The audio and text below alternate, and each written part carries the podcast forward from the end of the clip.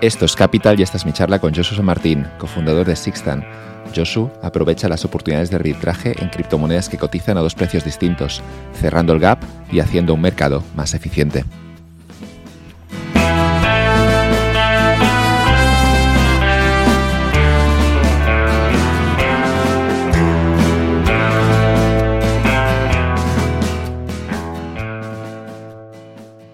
Hoy la temática de capital es el, trading en, criptomonedas, que ya me dirás por qué, te, por qué te metiste en ese sector concreto. Encantado de estar en el podcast y las criptomonedas me encantaron. Yo estudié economía y, justo me encontré en la carrera, salió Bitcoin, justo yo empecé la carrera en 2008 y es más o menos cuando sale Bitcoin, ¿no? Se, se presenta el, el white paper y la moneda sale en 2009. Entonces tuve la suerte de encontrarme bastante pronto Bitcoin en 2011 pues ya escuché hablar de Bitcoin. Todavía no compré, estaba un poco explorando, me pareció una idea increíble. Y se juntaban dos de mis pasiones, ¿no? Con el Bitcoin. Por un lado la economía y por otro lado la tecnología. Entonces, pues una cosa me llevó a otra y, terminé un poco, encontré, quería ver dónde podía aportar más valor y terminé un poco con el tema del trading. Sí que es cierto, ¿no? Que muchos de estos fundadores primeros del Bitcoin tenían también ese perfil filosófico a nivel de cambiar la sociedad incluso anarquistas. Sí, sí. Sí, de hecho, un poco me defino como anarquista, libertario. Y fue así como llega Bitcoin. No fue ni por la tecnología ni la economía. Me acuerdo que fue en los subreddits de, de, Libertarian y también el de anarcocapitalismo que me llevó, me llevó a Bitcoin. ¿E-, ¿Es la bandera de color eh, amarillo y negro? Eso es, sí, sí, sí. Esa es. Bueno, pues tenéis, no sé, es, un poco, hay quien, es, al final para que nos entiendan nuestros oyentes, el anarcocapitalismo plantea una sociedad en la que no habría estado. Obviamente es anarquía, ¿no? Pero lo que tendríamos sí que es un mercado y en las interacciones, en las transacciones en el mercado, lo que planteáis, si lo entiendo bien esa filosofía, es que la sociedad podría, bueno, digamos que funcionaría e incluso funcionaría mejor que con los estados actuales. Sí, correcto. La verdad es que, vamos, luego crecí un poco más, maduré y abandoné un poco la idea del anarcocapitalismo. Quizá me moderé y me fui más hacia algo libertario. Todavía no tengo claro si el, si el Estado juega un rol necesario o no, pero bueno, puedo ver cómo a veces sí, sí, sí es un buen, un bien neto, ¿no? Para la sociedad, otras veces no. Entonces, pues digamos que me quedé un poco más moderado, como en el área de libertarios, en el que acepto que hay algo de Estado, pero desde luego mucho menos que lo que tenemos ahora, ¿no? Y un poco ligándolo a la idea de Bitcoin, pues quitarle ese poder al Estado de, emitir dinero, de poder crear inflación y de pues, todo eso que hacen los bancos centrales.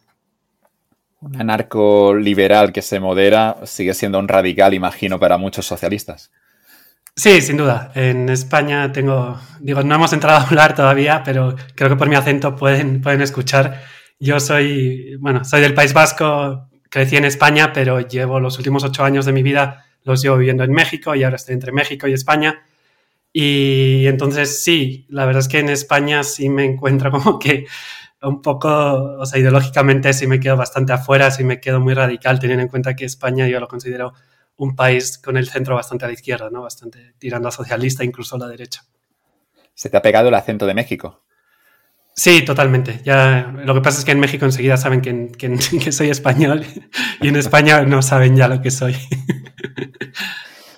Para cerrar este tema filosófico, eh, ¿crees en el Estado? Ahora, por curiosidad, yo es que creo que he seguido un viaje muy parecido al, al tuyo. Sí. Sigo todavía, tampoco sabría definirme, no sé, no sé mucho dónde estoy políticamente, pero sí que recuerdo con 18 años definirme algún día como anarcocapitalista y la gente a mi alrededor, ¿pero qué estás diciendo? Eh, y luego, no sé, recuerdo también unas, unas, unas jornadas de verano, una, una, universidad de verano que es la del Mises, que seguro que conoces, el Mises sí, sí, claro. University. Que, ¿Has estado en esas, No, no, no, te digo, no, no me he metido tanto, tanto, sí. Vale, es que yo, aprovecho para recomendarlos, son interesantes también ahí en España las del Juan de Mariana, no sé si todavía lo hacen, pero yo cuando tuve la oportunidad me fui con los del Juan de Mariana a Lanzarote una semanita y luego allí te meten, digamos que te meten, bueno, un chute bueno de, ya no del liberalismo, sino del Estado roba y, faltaba Huerta de Soto que no lo vimos, pero, pero digamos que te sales de ahí un poco revolucionado. sí, sin duda. Yo, bueno, terminé trabajando en la Secretaría de Hacienda en México.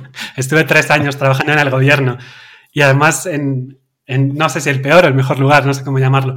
Pero la verdad es que fue un periodo muy interesante en mi vida. Tuve la suerte de trabajar con gente muy calificada. Algo diferente entre España y México es que en España, pues no sé muy bien quién llega al gobierno, pero no es la gente que más aspira, ¿no? O sea, la gente que quiere ser funcionario no es la que quiere ser emprendedora o, va a las mejores universidades, es como pues una salida buena y una estabilidad.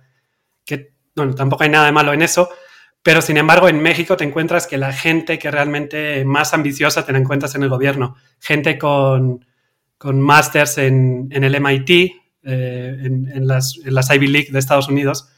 Y, y, esa es un poco la gente con la que tuve oportunidad de trabajar en ese momento, en el gobierno. Entonces, a pesar de que estaba trabajando en el gobierno y no tenía yo muy claro, eh, pues eso, el rol del gobierno, además era un extranjero trabajando en, en México, en la Secretaría de Hacienda, que cuando me contrataron ni siquiera sabían si, si un extranjero podía trabajar en México. Pero bueno, al final vimos que sí. Y en México, vamos, en el gobierno mexicano, me refiero. En, México sí, pero en el gobierno mexicano. Y, y, fue la verdad algo muy interesante y me ayudó a ver un poco, pues sí, cuando el gobierno quiere hacer cosas buenas, pues también puede hacer cosas buenas. Era como el Ministerio de Hacienda de México. Correcto, sí, es, aunque las facultades que tenía el área donde yo estaba, yo estaba en la unidad de banca, valores y ahorro, son un poco en, en, España las tiene el Banco de España. Porque creo que en España el Banco de España tiene demasiadas facultades, pero eso lo dejamos para otro día. No, no, cuéntanos, por favor, me interesa. No, no, tampoco soy un experto. Banco de España es bienvenido. No, no, tampoco soy un experto, pero creo que hay mucho tema de, de regulación, de temas como de KYC y así, donde había ibas a reuniones internacionales y nos damos cuenta que nuestros homólogos era gente del Banco de España, cuando pues, el rol del Banco Central debería, debería ser emitir moneda y controlar la inflación. Y bueno, el mandato en Estados Unidos, la FED, ahora tiene el mandato de mantener la tasa de desempleo baja, ¿no? Que en España, pues sí, no sé quién es ese mandato, pero nadie lo está cumpliendo, por lo menos. No, lo cumplen desde la peseta ya, pero nunca entendí qué, qué, hace el Banco de España una vez tenemos el euro. ¿Cuál es la función del Banco de España? Quizá tú puedes contármelo. No, no, no, no soy un experto. Quizá igual puedas invitar a alguien del Banco de España al podcast, pero tiene un rol muy regulatorio y de supervisión del sistema financiero. Que era similar al que tenías tú en la posición en México. Correcto, correcto. Sí, sí. Mm, ¿Qué, qué tal supervisar la economía mexicana? Es complejo, imagino. Sí, o sea, la verdad nos apoyábamos mucho. Está la Comisión Nacional Bancaria de Valores en México, que es la que supervisa los bancos. Nos apoyábamos mucho en ellos y el trabajo realmente de los sectores y todo eso lo hacían ellos. Lo nuestro era de un nivel mucho más alto. Entonces, uno de los, los proyectos en los que trabajé fue una ley fintech que tenía el objetivo de regular toda la actividad de las empresas fintech en México y ahí también entró el tema de las criptomonedas. Eh, la ley intentó regular el tema de las criptomonedas, pero al final un poquito falló, le, cedió las facultades de regular al Banco de México y al Banco de México por principios no le gusta nada el tema de las criptomonedas y entonces terminó bloqueando un poco lo que es la entrada de las criptomonedas al, al, sistema financiero. Entonces eh, pasó algo bastante interesante y es que se salió una ley, esa ley decía que el Banco de México iba a, sacar, iba a publicar una lista con todas las criptomonedas que tenían permitidas operar las entidades financieras y una vez que se publicó esa lista, o que la publicó el Banco de México, esa lista contenía cero criptomonedas. Entonces, eh, pues para efectos prácticos, las entidades financieras no pueden vender al público en general eh, criptomonedas ni estar relacionadas de ninguna manera. Que también ocurre en la mayoría de países europeos. Más o menos porque el, el tema es que aquí regularon las fintech. Entonces las fintech ya son parte del sistema financiero. Entonces, en Europa todavía tienes fintechs que están vendiendo criptomonedas de alguna manera, tienes bancos como Revolut que ofrecen exposición a cripto aunque no te permiten sacarlo. En México no, en México separaron completamente el sistema financiero, incluyendo las fintech, que ya son entidades financieras reguladas, y el tema de las criptomonedas. Entonces, aunque siga habiendo venta, compraventa de criptomonedas, las empresas que lo están haciendo han tenido que encontrar otras figuras legales fuera del sistema financiero. Eh, ¿La, gente tiene Bitcoin en México? ¿Lo está utilizando también para protegerse de la inflación que vivimos en todo el mundo? Creo que es un poquito más especulativo. Sí, hay mucha gente con, con, Bitcoin. No sé la cifra, pero sé que Bitso, por ejemplo, que es la empresa más grande de criptomonedas en México, tiene 4 millones y medio de usuarios. Y creo que de ellos como 2, 3 millones deben ser mexicanos. Entonces sí, incluso viendo el ecosistema cripto en México, siento que hay incluso más actividad que en España, ¿no? hay, más interés, hay más gente que está comprando criptomonedas. Y México lo que tiene es un acceso muy bueno a dólares. Entonces la gente en México conoce perfectamente lo que es la inflación, conoce una crisis como la del tequila del 94 en el que pues, tuvieron que quitarle tres ceros a la moneda por un periodo de, hiperinflación o de inflación muy alta por el que pasó el país.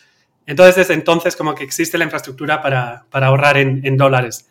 Entonces la gente que tiene un poco de dinero ya está acostumbrada a ahorrar en dólares, también con propiedad, como que ya existe una infraestructura para protegerse de la inflación. Entonces siento que la inversión en criptomonedas ha sido un poco más especulativa que, más para protegerse de la inflación. Eh, corría esa broma por Twitter que decía, he comprado Bitcoin para, para proteger la inflación y ya estoy un menos 40 gracias a Bitcoin, así que súper protegido estoy. Sí, no, en Bitcoin, el horizonte de inversión en Bitcoin y en criptomonedas debe ser 3, 4 años, ¿no? Eso de invertir para hacerte rico a los 3 meses no, no funciona. No, conocía la crisis del tequila. Nunca, nunca escuché esto en la facultad. Eh, sí, es una. O sea, ocurrió creo que un poquito antes que las crisis asiáticas. En el, creo que empezó en el 94 y se extendió un poco hasta el 97, 98. Pero se llama el tequila. Es uno de los nombres que le dieron. De hecho, en México no se conoce, es más el nombre en inglés. pero en México es la crisis, ¿no? La gran crisis que sufrió el país, donde perdió los ceros la moneda y de hecho tuvieron que sacar el nuevo peso y Todavía ves, hay algunas monedas en México en circulación donde pone, son los pesos nuevos, pero pone NP porque era el nuevo peso. Empecé, bueno, N o el símbolo de, peso, que es el mismo que el de dólar. Estuvo en este podcast Mariano Nájles, que es de Argentina, hablamos de la inflación y todas estas ideas, ¿no? Que en México tú ya habrás visto, Josu, pero también en Argentina la, la, gente, digamos que lo aprende, ¿no? Cuando tienes que convivir con una inflación del 60%, 70% anual, eh, la gente ya se protege, la gente que no estudia economía ya conoce maneras para ganar la inflación y lo que decíamos antes, obviamente el mejor activo a veces no es ni el oro ni el Bitcoin, sino que simplemente mm. comprar una casa. Sí, correcto. Lo que pasa es que Argentina yo creo que es un caso especial, ¿no? Porque están viviendo con una inflación fuerte y el corralito y luego más inflación y como que es, una situación... México tuvo esta crisis y más o menos mantuvo bajo control después el tipo de cambio respecto al dólar y aunque sí es una moneda, no, tiene mucho sentido ahorrar en pesos, porque es una moneda que en el largo mediano plazo se va depreciando, eh, en el corto plazo por lo menos es bastante estable. Ahora iremos al Bitcoin, pero ya que está el tema mexicano, ¿cómo ves la economía mexicana tú que llevas ya siete años aquí? Eh, estaba mejor hace siete años. Ah, sí, eh, la crisis financiera le pegó la de 2008 y desde entonces como que el PIB per cápita no se ha terminado de recuperar políticamente también ha habido un poco de inestabilidad. Eh, no, es inestabilidad de ha habido un golpe de Estado, pero inestabilidad de cambios de gobierno. El PRI, que había gobernado pues, durante 70 años, que era el, principal partido, eh, bueno, fue sustituido por el PAN durante dos sexenios. Aquí el, periodo presidencial dura seis años en lugar de cuatro, pero no hay reelección. Entonces, ya como que empezó realmente cuando ganó el PAN las primeras elecciones, después de muchos años del PRI, fue cuando México realmente empezó a experimentar la democracia, pero estamos hablando del año 2000. Y, desde entonces como que pues ya le quitaron el, monopolio al PRI y ha habido un poco de inestabilidad política. Al principio estuvo bien, la economía subió, pero en estos últimos años no está claro cuál es el, el futuro de México. Parece que hay un techo ahí que, no permite a México crecer más. México es la típica historia de potencial, es un país, para América Latina la verdad es que es un, país muy rico, la renta per cápita son 10 mil dólares, pero sigues teniendo mucha concentración de riqueza en unas pocas personas, no existe todavía esa clase media o eh, no existe fuera de la Ciudad de México. La Ciudad de México es un poco microcosmos, tienes aquí 20, 25 millones de, habitantes, que es prácticamente pues, más que la población de Portugal y, y, más de la mitad de la población de España, ¿no? Entonces, muy concentrada la economía aquí, en distintas ciudades. Es un tema, tema complejo. La verdad, en el largo plazo sigo pensando que México tiene potencial, pero en el corto, mediano plazo las cosas no se ven muy bien. Todos los, todos los países en desarrollo no se dice que tienen potencial, pero luego poquitos terminan consiguiendo eso por muchos problemas. Al final, las instituciones, los mercados, todos son mm. temas muy complejos. Tú, en cualquier caso, estás, estás contento, ¿no? En DF. Sí, no, eh, esta ciudad llegué para seis meses realmente al inicio y y estaba viendo si me iba a Chile, si me iba a Estados Unidos, Canadá, de aquí, pero pues... ¿Te quedaste? Ocho, sí, ocho años después aquí sigo, mi esposa es mexicana y tengo una hija hispano-mexicana, entonces aquí me voy a quedar ya un rato. Eh, solo por curiosidad, ¿estás viviendo en DF ahora mismo? Sí, sí, eso es. No he estado nunca como turista. ¿Es la ¿Recomiendas ir a DF o nos vamos a visitar México? Y de nuevo también como turista, ¿hay que tener especial cuidado en México? ¿Es peligroso? Imagino que algunas zonas más que otras. Sí, yo siempre, o sea, es peligroso, pero yo siempre digo, es como, es como jugar a la lotería. La diferencia entre estar en México o estar en Madrid o Barcelona es que en México igual estás jugando con 10 tickets de lotería y en España estás jugando con uno, ¿no? Entonces, por comprar 10 no significa que te vaya a tocar, lo más probable es que tampoco te toque el gordo, pero podría pasar, están aumentando las probabilidades ¿no? de, que algo ocurra. La verdad es que yo no he tenido ningún susto, si andas con cuidado, y, tampoco cuidado, no, no, o sea, no, digo que estés preocupado todo el tiempo, pero pues si te mueves por las zonas, sabes, no sé, como que es, es, un poco difícil desde fuera entender toda la tasa de homicidios, parece como un estado fallido México, pero luego estás aquí y todo funciona, el sistema judicial funciona, es lento, pero entonces eh, es, un poco, me, hasta como economista me costó y todavía sigo sin entender cómo se mantiene por un lado todo el tema del narco y todo el como el estado paralelo y por otro lado el estado sigue funcionando, tiene todos sus problemas de corrupción, tiene es, lento y pero sí, es es, un, tema es un tema complejo el de México, pero muy interesante la verdad. Y la parte impositiva que tú pudiste ver desde dentro funcionaba, se recaptan impuestos y luego se gasta por parte del gobierno ese dinero. Totalmente. De hecho, el, SAT, que es la agencia recaudadora aquí, que es el equivalente de pues, la agencia tributaria o, Hacienda en, España, yo diría que está más avanzado que, la española. Por ejemplo, todas las facturas que se emiten en México eh, están selladas por el, por el SAT, por esta entidad. Entonces, tú cuando emites una factura, el SAT ya sabe que se está emitiendo esa factura, que la emite, que la recibe y la cantidad. Eh, en España, pues alguien te da una factura, tú la presentas y, ya están. Eh, ya se está intentando centralizar esto. Sé que el País Vasco está haciendo algunos esfuerzos. No sé si en Cataluña hay algo, pero pues va lento, ¿no? Y esto, este sistema México lo ha tenido desde hace 10 años.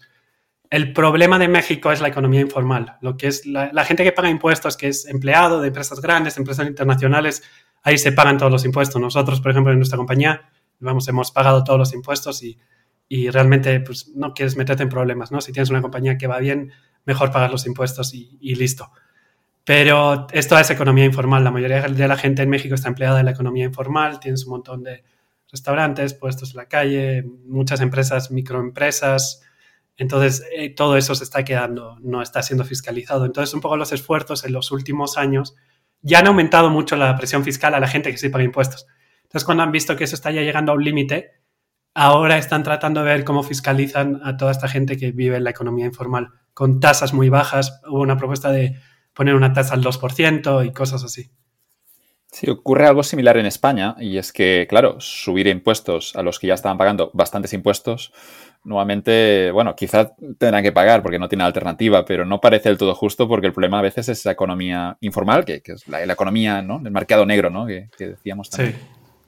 Sí, aunque no creo que el gobierno se base en, justicia para subir o bajar impuestos. Bueno, bajar nunca. Creo que un poco lo que ven es si se puede subir más, ¿no? Entonces, sí, es un poco la, curva del AFER. Llega un momento en el que si subes mucho los impuestos empiezas a ahuyentar empresas o...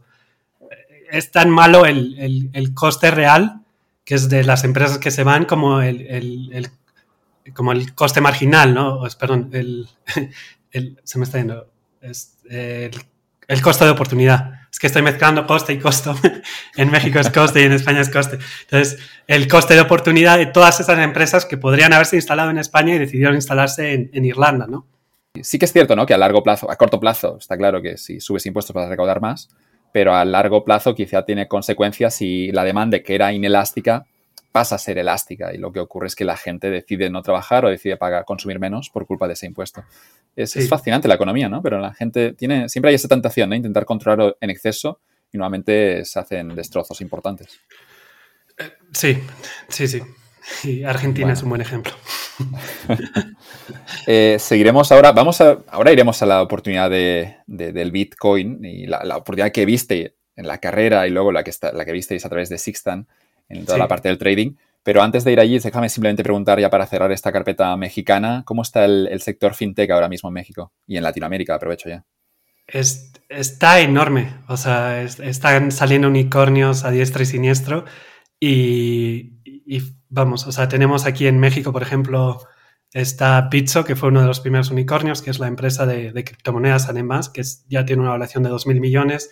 Está SoftBank, que la empresa está japonesa, que es un fondo de inversión, que saca un fondo de 5.000 millones para invertir en la TAM, que además quiere invertir más. Entonces, eh, fintech eh, gigante. Lo que pasa en Latinoamérica es que mucha gran parte del sector, eh, gran parte de la población está desbancarizada y, los bancos no llegan. Por los, o sea, por los, sus modelos de costes es imposible que lleguen a estos usuarios que se han quedado fuera del sistema financiero y parece que las fintech están llegando porque pues, su, costo por, usuario es muchísimo más bajo que el de un banco. ¿Cómo de grande es el mercado? ¿Cuál es el, todo el, la gente que vive en Latinoamérica? ¿De cuánta gente estamos hablando? Desde México hasta, hasta, Chile. Creo que son unos 500 millones. México tiene 120, Brasil 200 millones, que son los dos países más grandes. Y el resto de países, creo que con el resto de países creo que se llega hasta los 3, 500 millones más o menos. Y cuando dices que está desbancarizado, eh, ¿te refieres a que un 20% o un 30% de estos 500 millones eh, no tiene acceso, no tiene una cuenta corriente? Eh, invierte las proporciones. en México únicamente el 40% de la población está bancarizada, el 60% no tiene una cuenta de banco ni ningún producto financiero. Y de ese 40 está un poquito inflado porque los programas gubernamentales se distribuyen a través de una cuenta de banco. Entonces es gente que cada una vez cada dos meses recibe un pago y lo saca del cajero y saca el dinero y no usa para nada más el banco. Entonces, sí, las cifras, hay países con mayor eh, penetración bancaria, otros menos, pero yo creo que la media del continente o de la región debe estar por alrededor del 40%. ¿Crees que la inercia de FinTech ya incluso podría solucionar esto, dar una mejor solución a la cuenta corriente de toda la vida? Eh, probablemente, aunque están también las criptomonedas. Entonces, y quizás a largo plazo las criptomonedas puedan terminar sustituyendo. Porque al final es un, tema de infraestructura, de cómo llegas, de KYC. KYC son estos mecanismos eh, que tienen Know Your Customer o conoce a tu usuario o tu cliente, en el que los bancos y las entidades financieras están obligadas a, pedir, pues, eh, bueno, a veces en México siguen pidiendo una entrevista presencial al abrir una cuenta de banco y se lo quieren pedir a las fintech también. Entonces eso ya te sube muchísimo los costes y limita bastante, limita bastante el crecimiento porque ya no tiene sentido ir a la base de la pirámide o la gente más pobre del país, porque no vas a recuperar esa inversión de, de abrirle la cuenta. Entonces, cripto es, un, es, un sistema de pagos paralelo al sistema que existe, no, no tiene KYC, es como si fuera cash o, efectivo. Entonces, eh, a mediano o largo plazo, yo soy bastante optimista en, en que cripto pueda bancarizar a todas estas personas que se han quedado fuera del sistema financiero. ¿Cómo ves el proyecto cripto en El Salvador con ese presidente? Está, muy emocionado con, el tema. Me preocupa el presidente. Eh, sí, ah, sí, eh, no, sé. O sea, el proyecto está bien. O sea, si consigue la adopción, pues perfecto. Pero esa adopción de arriba hacia abajo, como top, top down, me preocupa, me preocupa un poquito. Y sobre todo la figura del presidente, ¿no? Que es un poco.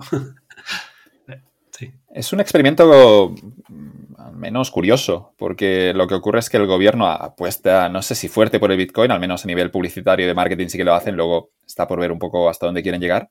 Pero el gobierno animaba, yo vi esos vídeos, ¿no? Hace unos seis meses que animaba a la gente a abrirse su wallet e incluso a iniciar ya pagos con el Bitcoin. No sé hasta qué punto esto sea, la, la gente lo ha adoptado, no, no, creo, no creo que tampoco esté la gente en El Salvador pagando con Bitcoin, ¿no? Pero animaban a la gente a tener su propio wallet y también a empezar a ahorrar con Bitcoin. Sí, sí, no, y se está usando, digo, no, no, la adopción creo que es de menos del 10% todavía. El otro día había una cifra. Pero mucha gente abre su cuenta. Al principio te daban 30 dólares por abrir tu cuenta con, con el wallet del gobierno, Chivo se llama. Y entonces, pues la gente se abrió sus cuentas, hizo sus pruebas, hizo sus primeros pagos eh, pero va lento. O sea, en, temas financieros la adopción es muy lenta, ¿no? En, España lo hemos visto como nuestros padres abrieron su cuenta cuando empezaron a trabajar y en el banco y, se jubilaron y seguían teniendo la misma cuenta en el mismo banco, ¿no? Entonces, cuando tienes ese, no sé el término en español, pero como ese stickiness de, es difícil, ¿no? Cambiarse de producto, cambiarse de banco. Pegadizo. Sí, la, gente eh, pues, también es difícil que confíe, te presentan algo totalmente nuevo como Bitcoin. Entonces, sí, no va a cambiar de la noche a la mañana, pero sí hay algo de adopción. Tengo un amigo que está trabajando, por ejemplo, eh, eh, tiene la implementación de, las recargas telefónicas y sí ven, o sea, sí tienen, sí, tienen usuarios. No es, no es masivo, pero sí hay mucha gente que ya está usando Lightning o Bitcoin sobre, sobre la red Lightning para, hacer las recargas telefónicas, entre otros muchos servicios. Me gustaba esa frase de los Bitcoin maximalists que decía gradually, then suddenly. Eh, gradualmente y luego de repente. Y no sé si va a ocurrir esto, pero tú no veías en cualquier caso la, implementación top-down. ¿Crees que de algún modo si el sistema es mejor, dentro de 10, de 10 o 20 años la bancarización pendiente en Latinoamérica se realizará directamente fuera de los bancos, sino que habrá un nuevo sistema que es las criptomonedas? Sí, y en Argentina lo hemos visto un poquito. O sea, tristemente a Bitcoin le va mejor cuando hay crisis. Entonces, lo ideal sería que ahora todo el mundo adoptara, adoptara Bitcoin, pero realmente la gente no ve la propuesta de valor en Bitcoin cuando las cosas van bien. Si tu moneda se está fortaleciendo, si no hay inflación, si la economía va bien, no necesitas a Bitcoin. Bitcoin lo necesitas cuando te estás sufriendo una hiperinflación o la economía se derrumba, tu moneda te establece en controles de capital, no puedes, no puedes ahorrar en, una moneda fuerte. Entonces, en, esos casos, entonces, pues sí, va a ir, va a ir gradualmente, vamos a ver eh, disparejos, va a haber países que aumente la, adopción más rápido que en otros, como puede ser el caso de El Salvador. En Brasil también están muy fuertes las criptomonedas. En México ahí van. Entonces, eh, sí, sí, sí, creo que lo de eh, la frase esa que comentabas, que al principio va poco a poco y, lo que vamos a ver es un poco más fragmentado por nichos, ¿no? Por sectores, como eh, distintas personas van a ir viendo, distintos grupos de personas van a ir viendo la necesidad de Bitcoin y van a ir sumándose. Por ejemplo, con la última ola de, NFTs o los NFTs, los Non-Fungible Tokens, hemos visto cómo se ha sumado, personalmente no soy muy fan de los NFTs, pero eh, hemos visto cómo se han sumado muchísimos artistas que de repente han dicho, puedo vender mis obras por Internet, puedo recaudar, aquí hay dinero, es como eh, algo interesante. Entonces eso, como que poco a poco se va subiendo distintas personas al, carro de Bitcoin. La, gente en Latinoamérica tradicionalmente han ahorrado eh, con dólares, no con su, su, propia moneda, porque en muchos países había problemas con una hiperinflación y lo que hacían era ahorrar con dólares, a veces incluso fuera de la cuenta bancaria, teniéndolos en casa, con el riesgo que esto supone. Y lo que plantea Bitcoin, y está por ver la promesa si se va a cumplir o no. Aquí yo, yo creo que tú y yo, Josu, somos, los dos somos optimistas, pero eso no significa que tengamos razón, ¿no? O que, o que eso del Bitcoin clásico, ¿no? De que el modelo sea, sea objetivamente mejor, no significa que vaya a tener éxito, porque el mundo no siempre es justo. Y lo que ocurre es que si el Bitcoin realmente es una moneda, al menos los que son muy optimistas siempre dicen esto, si es una moneda más fuerte o más sólida que el dólar, a, poco a poco lo, que ocurrirá es que la gente ahorrará más en Bitcoin y menos en dólares, por ejemplo, en Latinoamérica. No sé esto cómo lo ves, si crees que está, quizás está ocurriendo ya en Argentina o en México. Sí, va un poco en, paralelo. Y sí, igual estamos siendo demasiado optimistas, pero eh, va a ir poco a poco. O sea, ya hay gente en, Argentina, ya hay gente que, o sea, vieron enseguida el valor. La comunidad de criptomonedas de, Argentina es la más grande de, de las más grandes del mundo. Y es porque no me sorprende. Lo, veo lógico, incluso. Sí, claro. sí, no, no, sí, tiene toda la lógica del mundo. O sea, en 2013 ya tenían un ecosistema bastante grande. Mucho del equipo de MakerDAO, que es uno de los proyectos más interesantes en, en cripto y en, en, DeFi, las finanzas descentralizadas, eh, gran parte del equipo son argentinos. Y entonces eh, veremos eso, poco a poco, como la gente se va sumando. Una de las mayores amenazas, quizá ahora al Bitcoin es las stablecoins, que son monedas estables que están eh, como asociadas al dólar. Entonces es realmente como tener, como tener dólares. En lugar de tenerlos en una cuenta de banco, los tienes en, tu cartera de criptomonedas, en tu exchange.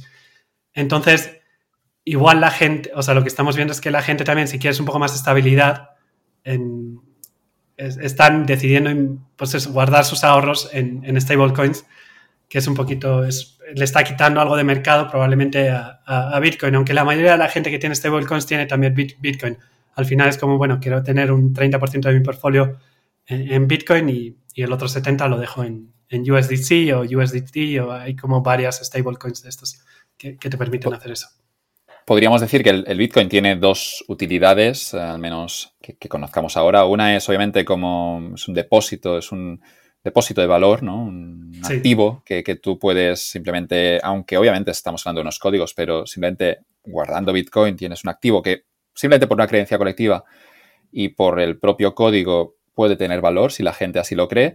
Y la otra es que Bitcoin podría tener una utilidad no como depósito de valor, sino como, como una moneda de cambio. Que esto, obviamente, para que esto ocurriera, lo que siempre se dice es que tendría, primero de todo, tendría que ser más, menos volátil, ¿no? Que ahora mismo eh, tiene excesiva volatilidad. ¿Cómo, ¿Cómo ves las dos promesas de Bitcoin? Y, insisto, ¿cómo ves eso de que quizá en algún momento se estabilice y que llegue incluso a ser una, una moneda de cambio, lo que para mí sería fascinante, ver una moneda que aparece, intuyo que tú obviamente lo llevas siguiendo ya desde 2009 o 2010, pero ver una moneda que está fuera del control de los gobiernos y que termine funcionando porque es mejor, yo lo veo fascinante que esto pueda ocurrir, aunque insisto, yo creo que tengo algo de wishful thinking, creo que, creo que, quiero que pase, pero es, no por eso debería eh, fijar mis criterios de inversión solo por mi deseo, ¿no? Creo que la propuesta de valor como reserva de valor es, obvia, ¿no? Es una moneda deflacionaria, o por lo menos que tiene un, esquema de inflación eh, predeterminado que no va a cambiar. Entonces, desde ese lado, pues parece una moneda mejor, por lo menos para ahorrar, que, dólar, euro, cualquier otra moneda que exista ahí fuera, incluso rivaliza al oro, ¿no? Ya sé que lo has hablado este tema, lo has tocado bastante en tu, en tu podcast, entonces tampoco me voy a meter más, pero sí, como reserva de valor creo que es, es excelente y lo que pasa es que, claro, en el corto plazo pues, eh, es difícil ver algo como reserva de valor cuando pues, compras bitcoins a 60 mil dólares y el precio ahora está en 40 mil dólares.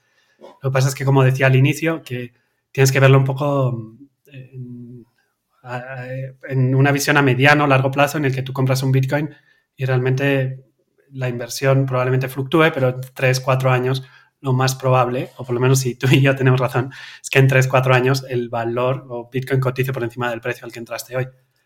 En cuanto al tema de unidad de cuenta, o, vamos, como, como, medio de intercambio, creo que luego está el tema ahí de si es unidad de cuenta o no. Creo que lo vamos a ver, o sea, creo que Bitcoin tiene ahora mismo un gran peligro, que también puede ser una gran ventaja, y es que está claro, con todas las sanciones que le han puesto a Rusia, y si vemos sanciones en otros países, eh, pues la mejor opción que tiene ahora mismo Rusia para vender su petróleo es usar Bitcoin. O sea, es una moneda líquida que no se puede censurar, no puedes poner sanciones sobre Bitcoin. Entonces, eh, Rusia perfectamente puede vender eh, en Bitcoin. Y cuando venda en Bitcoin, pondrá los precios en Bitcoin. Se estará fijando en cuál es el, a la firma del contrato, cuál es el valor de, en dólares de ese Bitcoin y realmente estará negociando en dólares, pero a la hora de firmar el contrato en el que se hace la venta, pues probablemente el precio esté en Bitcoin. Esto también lo vemos en los dark markets, donde sobre todo se vende en droga, ¿no? Eh, eh, Silk Road fue el primer ejemplo que salió en 2011 y fue el mercado de droga online más, más grande del mundo. Ahora se fragmentó un poco, no hay un mercado tan grande, pero la mayoría de estos mercados, digo, como economista me pareció algo interesante porque se creó un mercado donde, no existía. Eh, y entonces, desde el inicio es algo que he estado siguiendo y creo que es donde los sitios donde Bitcoin puede aportar más valor. Y, y entonces, ahí si te metes muchas páginas, los precios están indicados en Bitcoin. Claro, detrás hay un script en el que puedes, en el que el vendedor probablemente pueda establecer el precio en dólares y luego lo muestra en Bitcoin, pero tú puedes ver todos los precios en, muchas de estas páginas. El precio, el, que te muestran, está en Bitcoin o en otras monedas.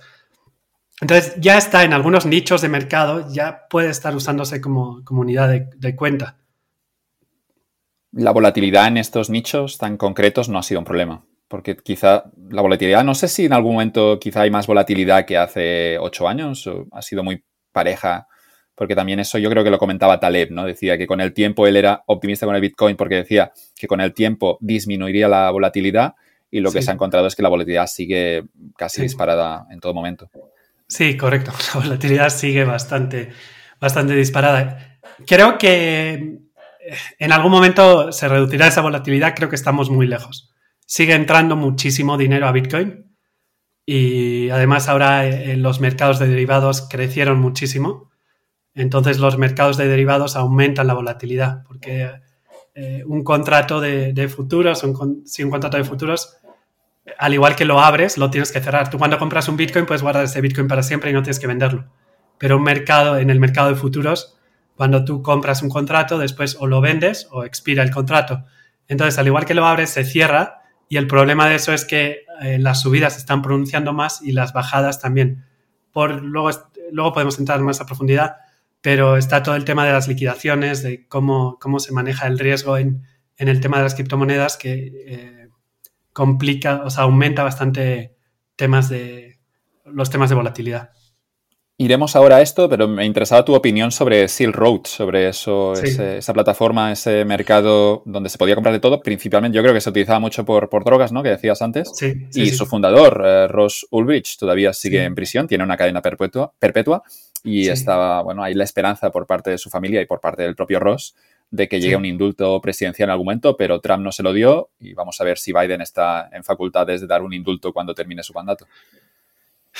No, veo complicado que, le den un indulto, como que políticamente quizá tiene demasiado riesgo y no está claro cuál, cuál es el, interés. Entonces creo que tristemente Ross va a seguir unos, unos años más en la cárcel. En algún momento saldrá.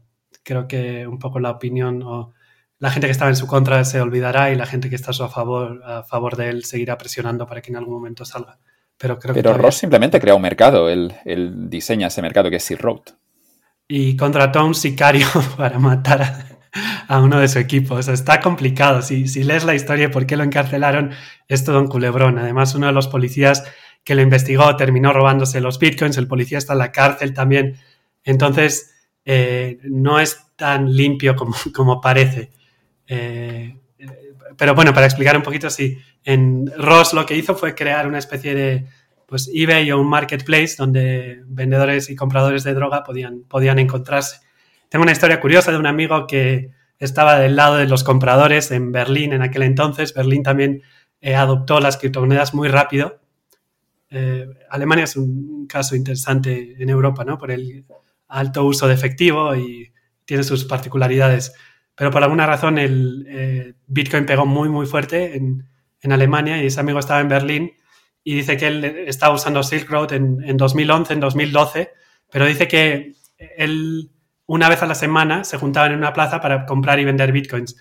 Y dice que lo que ocurría en ese momento es que los camellos que estaban vendiendo droga online eran los que tenían bitcoins acumulados y querían cash. Entonces les vendían los bitcoins a los consumidores para luego coger esos bitcoins, irse online otra vez y hacer la compra online. Entonces dice, nos podíamos haber ahorrado un paso y nos intercambiábamos ahí en, esa plaza porque como que era muy evidente lo que, lo que estaba ocurriendo. Pero, pero bueno, lo de Silk Road fue toda una revolución porque el, problema hasta entonces era que eh, la única forma de vender online era pasando por pues, tarjetas de crédito y así. Y obviamente las empresas no van a permitir que se compre ni vendan drogas online porque es ilegal en prácticamente todos los países del mundo. Entonces, cuando salió Bitcoin, ya eh, era una red que no se puede censurar y ya había una forma de, mandar valor a través de Internet y de comprar y vender todo tipo de temas ilegales. La verdad es que se habla de que se podía comprar armas, pasaportes, pero pasaportes, documentos falsos y cosas así. La verdad es que la mayor parte del uso para actividades ilícitas es compra-venta de, de drogas. Si el Bitcoin termina teniendo éxito, ¿podría ocurrir que, hubiera más Silk Roads fuera del control del gobierno? Eh, sí, probablemente. O sea, el, problema que tiene Silk Road es que las drogas siguen siendo ilegales, los gobiernos siguen persiguiendo estas plataformas y pues sí, el, pago es un paso, pero hay otras formas de, cazar a estas personas que están, que están creando estas páginas o incluso los vendedores. Entonces lo que estamos viendo es que es casi imposible que exista una página enorme como el Amazon de las drogas. Lo que está ocurriendo es, son, son páginas pequeñas, pues la descentralización de la venta de las drogas que es, algo interesante, como digo, como economista es, es un mercado muy interesante y además, digo, no hay suficientes estudios, se hizo algún estudio y parece que el, hecho de que se pueda vender drogas online reduce la, violencia, porque al final, pues, eh, vamos, es, muy distinto, ¿no? La transacción de pedir algo online, te lo mandan por correo a tener que ir, pues, a, barrios chungos en Estados Unidos, sobre todo, donde, donde los consumidores pues, compran las drogas. Pero me estás diciendo que está descentralizado ese mercado, se está descentralizando y tú puedes comprar droga y recibes un paquete en casa en Estados Unidos, por ejemplo. En, cualquier parte del mundo. Lo que haces es, tú vas con tus bitcoins. También se popularizó mucho Monero, que es una moneda, tiene, eh, se parece al bitcoin, pero tiene algunas cuestiones de privacidad. Entonces es más difícil de... No deja huella. Es más difícil de rastrear. Siempre deja huella, sí, siempre hay una huella. Sí, porque una de las empresas de, rastreo de monedas eh, más famosa del mundo, se me está yendo ahora el nombre, pero bueno, está ofreciendo ya a los gobiernos el servicio para rastrear Monero. Entonces parece que no es tan privada como se pensaba. Pero bueno, eh, se está usando bastante en estos mercados y lo que ocurre es que tú eso, vas online, tienes que usar eh, Tor, no, no sirve un navegador normal, tienes que bajar Tor porque está en el Onion Network, bajas Tor, vas a estas páginas y en estas páginas eh, tú pagas con Bitcoin o pagas con, con Monero, pones tu dirección y, y, te los mandan te los mandan a tu casa. La verdad es que nunca, yo nunca lo he usado, no, no he llegado a pedir drogas, pero, pero eso, tengo, sí tengo amigos que lo han usado y, por lo visto, pues tarda algo. Creo que luego puedes pagar como más para que te llegue urgente y así. Sí, sí suelen tardar en enviarlo. Tienes envío express. Sí, sí. Como el Amazon sí, eso sí, lo, sí, eso sí lo he visto. O sea, sí, pero como 40. No, y luego tienes opciones de.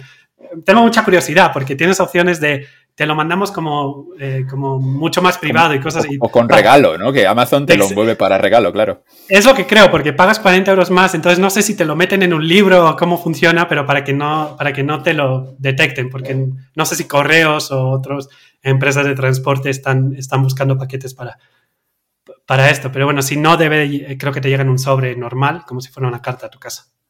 Faltan solo las reviews de los consumidores. Ahí buena calidad, cuatro estrellas, tres estrellas, el envío un poco deficiente, me llegó mal. ¿no? no, no así es. Ya, ya existen.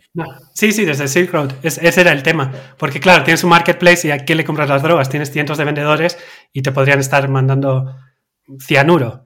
Entonces, eh, sí, no, no, tenían sus reviews y había compradores con, con, eso, con muchísimos reviews. Si no, piensa en, en eBay en eBay, vamos, eh, pero, pero para drogas. No, es algo fascinante. Hay muchísimo escrito, hay mucha literatura sobre Silk Road y está interesante, la verdad, leer. Y también la historia de Russell Brick y, su telenovela. Parece que todo esto es solo el principio.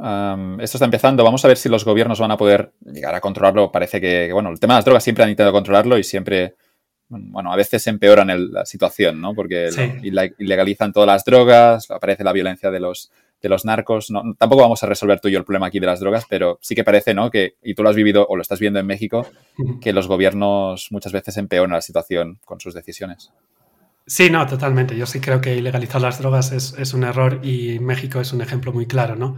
México está pagando un poco el precio de que las drogas sean ilegales en Estados Unidos. Tienes todos los consumidores en, Estados Unidos de drogas y tienes la producción o distribución en México y, los que están sufriendo realmente el daño de, esa prohibición son, son los mexicanos, cuando los consumidores están del otro lado. ¿Qué, porcentaje de, las transacciones en Bitcoin van a ese mercado negro? Ya no de las drogas, ¿no? Pero lo que sería un mercado negro, mm, y porque esto es una de las críticas clásicas al Bitcoin, ¿no? Que podría financiar a terroristas, que podríamos, obviamente, financiar a narcos y las drogas, ¿no? Todo eso. ¿Cuál es el porcentaje más o menos? Eh, insisto que quizás nadie lo conoce, ¿no? Exacto. Sí, tienes estas empresas que hacen análisis del blockchain y sacan cifras para asustar. Cada vez que veas un informe de este porcentaje, de 10, el 10% de las transacciones en Bitcoin son para mercados ilegales, realmente es una, es, una noticia, es marketing para vender a los gobiernos, para asustar a la población y vender sus productos a los gobiernos. Siempre están firmadas por estas empresas. Entonces, eh, es difícil saber el porcentaje. La verdad es que ahora mismo muy, muy poco.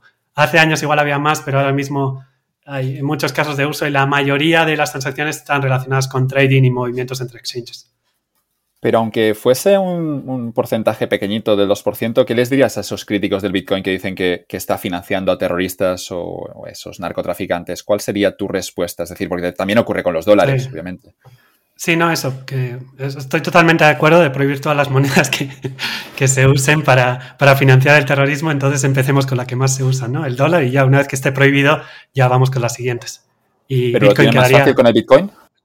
No, no.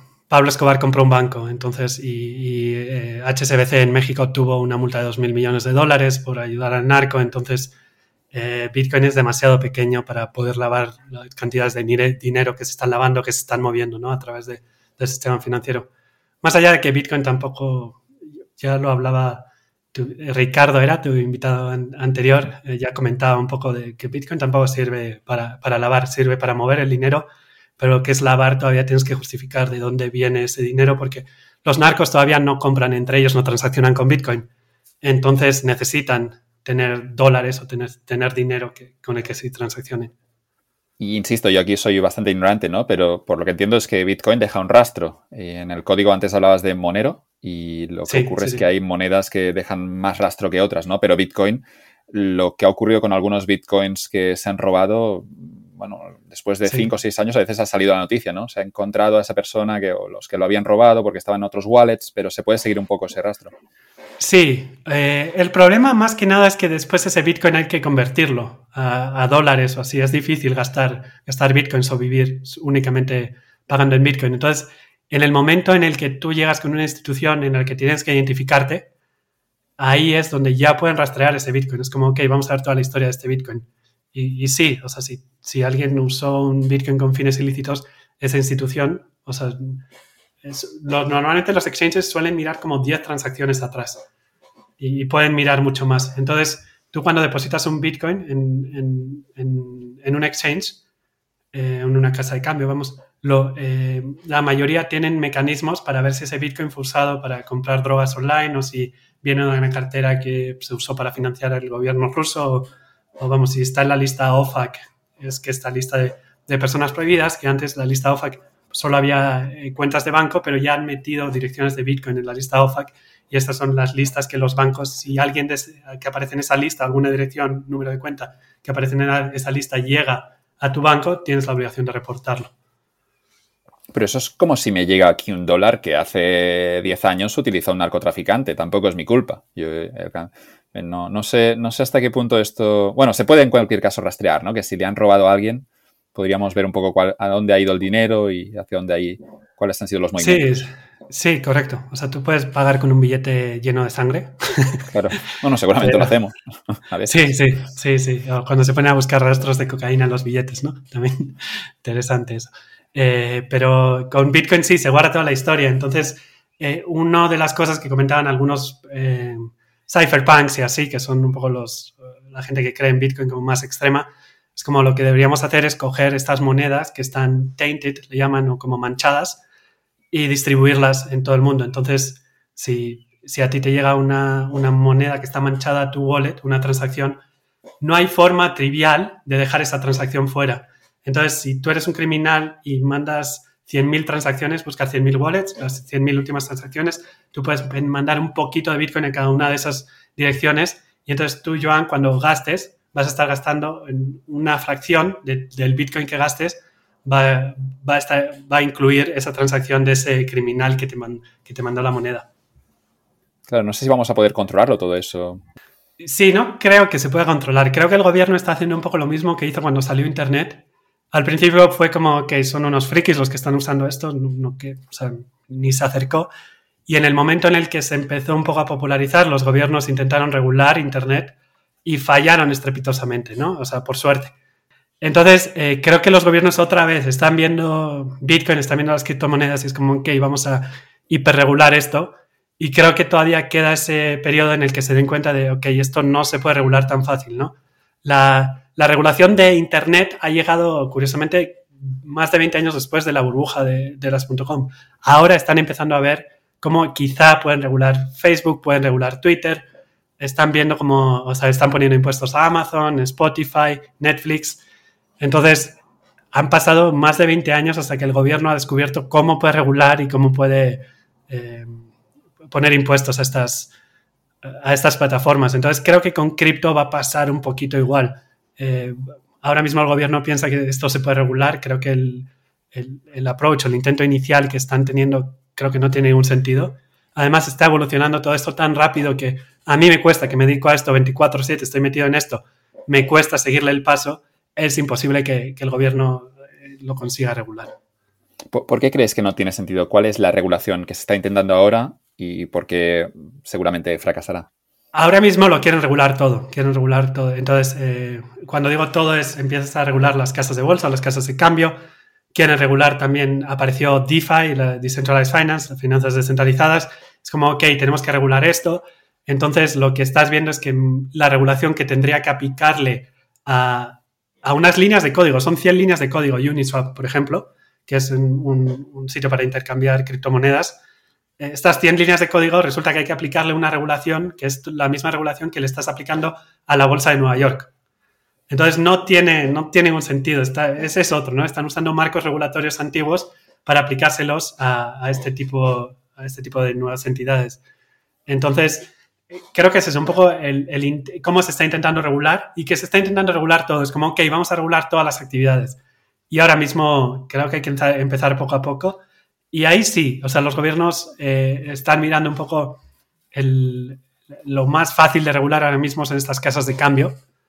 Entonces, es la entrada y salida de, fiat o de euros y dólares al sistema, eh, entrada y salida hacia, hacia cripto. Entonces, regular eso pues, hace sentido, también es un poco, te da visibilidad también para todo el tema de impuestos, recaudatorio, de quién está ganando dinero, quién, quién no está ganando. Entonces, eh, pues tiene sentido regular eso, pero creo que debería ir más poco a poco y, y, tener un poco, pues esperar, dejar crecer al ecosistema porque parece que hay valor aquí y si lo regulas demasiado pronto, pues puedes terminar matándolo. Y no lo vas a matar, lo que vas a hacer es que no haya empresas de criptomonedas en tu país como ocurre en España o en muchos países donde la excesiva regulación pues no permite que estas empresas se creen o crezcan. Pero sí que es cierto que la propuesta de Bitcoin es tan, tan ambiciosa. Al final lo que está planteando es una, moneda alternativa al dólar o al euro.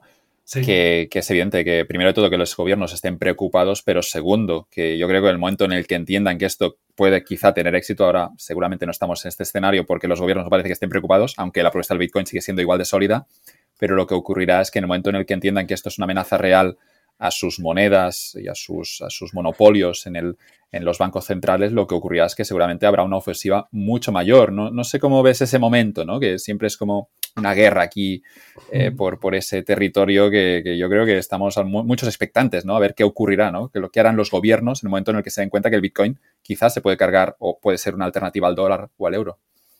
Sí, este es el miedo, pero desde el inicio. O sea, es el miedo que tenía Satoshi, ya en los foros de Bitcoin Talk se hablaba, y es un poco miedo que siempre, ¿no? Va a llegar el gobierno y lo va a prohibir, sobre todo el de Estados Unidos, que es el más, el que más miedo da y el que más dientes tiene, porque pues, que lo prohíba un país como China, pues afecta, pero no, no lo va a matar a nivel mundial. Lo, mató en China, que cripto era gigante y de un día para otro básicamente desapareció. Pero si lo prohíbe Estados Unidos, podría, y si lo prohíbe en Estados Unidos Europa, se acabó. ¿Pero qué es lo que prohibiría exactamente? ¿Prohibiría pues, que se pueda minar, obviamente, pero prohibiría incluso que se puedan hacer transacciones o prohibiría la tenencia de Bitcoin? Tú no puedes tener Bitcoin en casa, tendrías que, entregarlo, como si esto fuera un lingote de oro, de oro en los años 20. ¿Cómo, qué es lo que se prohibiría exactamente? Porque tampoco, y esto es la parte interesante, no se puede llegar a prohibir el Bitcoin, claro. No, pero eh, es justo eso lo que dices. Eh, las propuestas más agresivas han sido la de China y la de India. India retiró la propuesta, pero un poco la propuesta era, era esa. O sea, lo, que ha dicho China al principio dijo, bueno, vamos a prohibir los, los exchanges o las casas de cambio. Después querían prohibir el, el trading. Entonces los chinos al principio eh, ya lo que pasó es que ya no podían usar su cuenta de banco para mandar una transacción a un exchange y poder comprar con eso Bitcoin o Ethereum o lo que quisieran comprar. Entonces una vez que prohibieron eso, luego los chinos lo que estaban usando era transacción peer-to-peer. -peer. Entonces otra vez, descentralización en vez de mandarlo a un exchange, tienes gente que quiere vender Bitcoin y la juntas con gente que quiere comprar Bitcoin. Entonces, el gobierno chino lo único que estaba viendo era una transacción de una cuenta de banco a otra cuenta de banco entre particulares. Entonces, ahí perdieron un poco la, visibilidad. Entonces, eh, pero seguían operando. A, los chinos les, les, encantó Bitcoin y había muchísimo volumen viniendo de, China y, de, los traders chinos.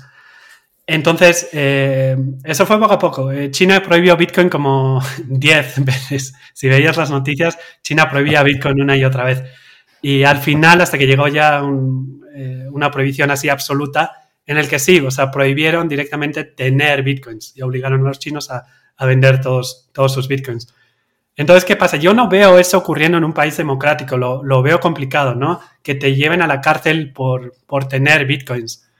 Entonces, eh, es, o sea, los bitcoins los puedes tener de una manera oculta, pero en algún momento los querrás intercambiar o los querrás usar y entonces te pueden amenazar con, eso, con meterte a la cárcel si, si, tienes bitcoins.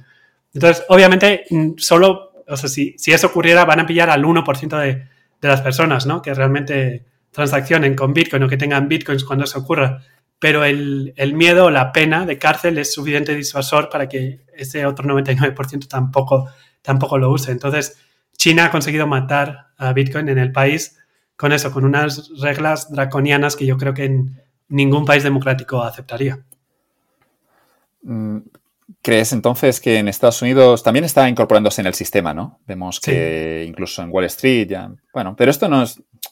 yo, insisto, ¿eh? que el gobierno, yo creo que cuando se den cuenta un poco de la OPA hostil que está planteando Bitcoin, seguramente van a tomar medidas más agresivas. No sé si tanto como en China, pero, pero seguro que van a ser agresivos y esto obviamente afectará a la cotización del precio, lo que nos lleva a un escenario en el que el Bitcoin podría estar prohibido en Estados Unidos, pero podría, yo qué sé, funcionar de, maravilla entre Nigeria y, Argentina, ¿no? Y en esos países de, en desarrollo eh, el Bitcoin quizá terminaría adoptándose y luego no lo tendrías en Estados Unidos donde estaría prohibido. ¿Crees que esto podría llegar a ocurrir? Lo veo complicado, las dos. Uno, que lo prohíba Estados Unidos por lo que te digo, sí, ya está, como dices, ya está muy metido. Ya tienes empresas como Coinbase que cotizan en, bolsa, vale 30 mil millones.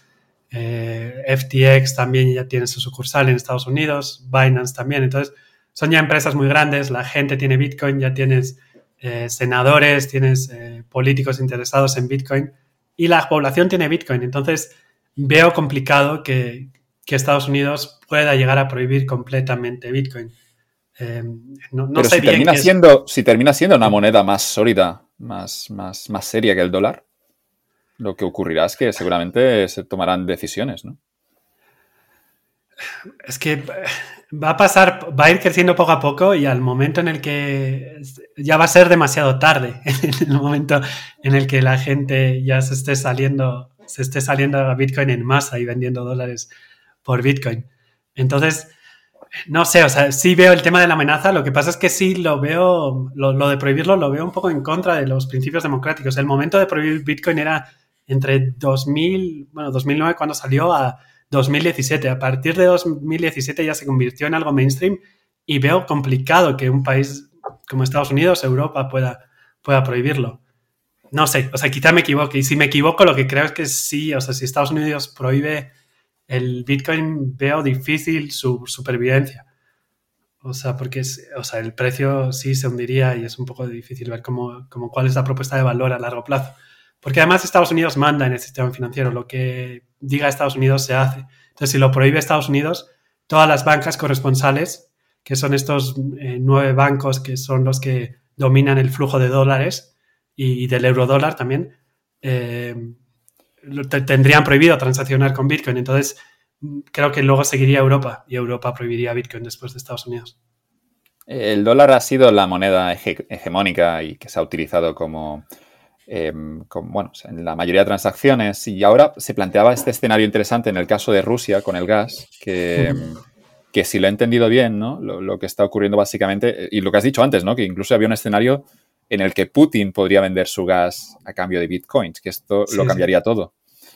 Pero bueno, ah, no, creo que vaya a ocurrir, ¿no? Porque, porque tampoco, bueno, había también un pequeño speech, un pequeño discurso de Putin donde hablaba de con el, del Bitcoin con una inteligencia, luego lo buscaré y lo compraría en las notas, con una inteligencia que no he visto en otro líder mm, del mundo occidental. Y Putin en dos minutos, de algún modo, resumía muy bien el problema y llegaba a la conclusión tampoco que, poco podían hacer y que, y que nada, que, tenían que estarían alerta un poco de, de cómo aprovechar también esa ola.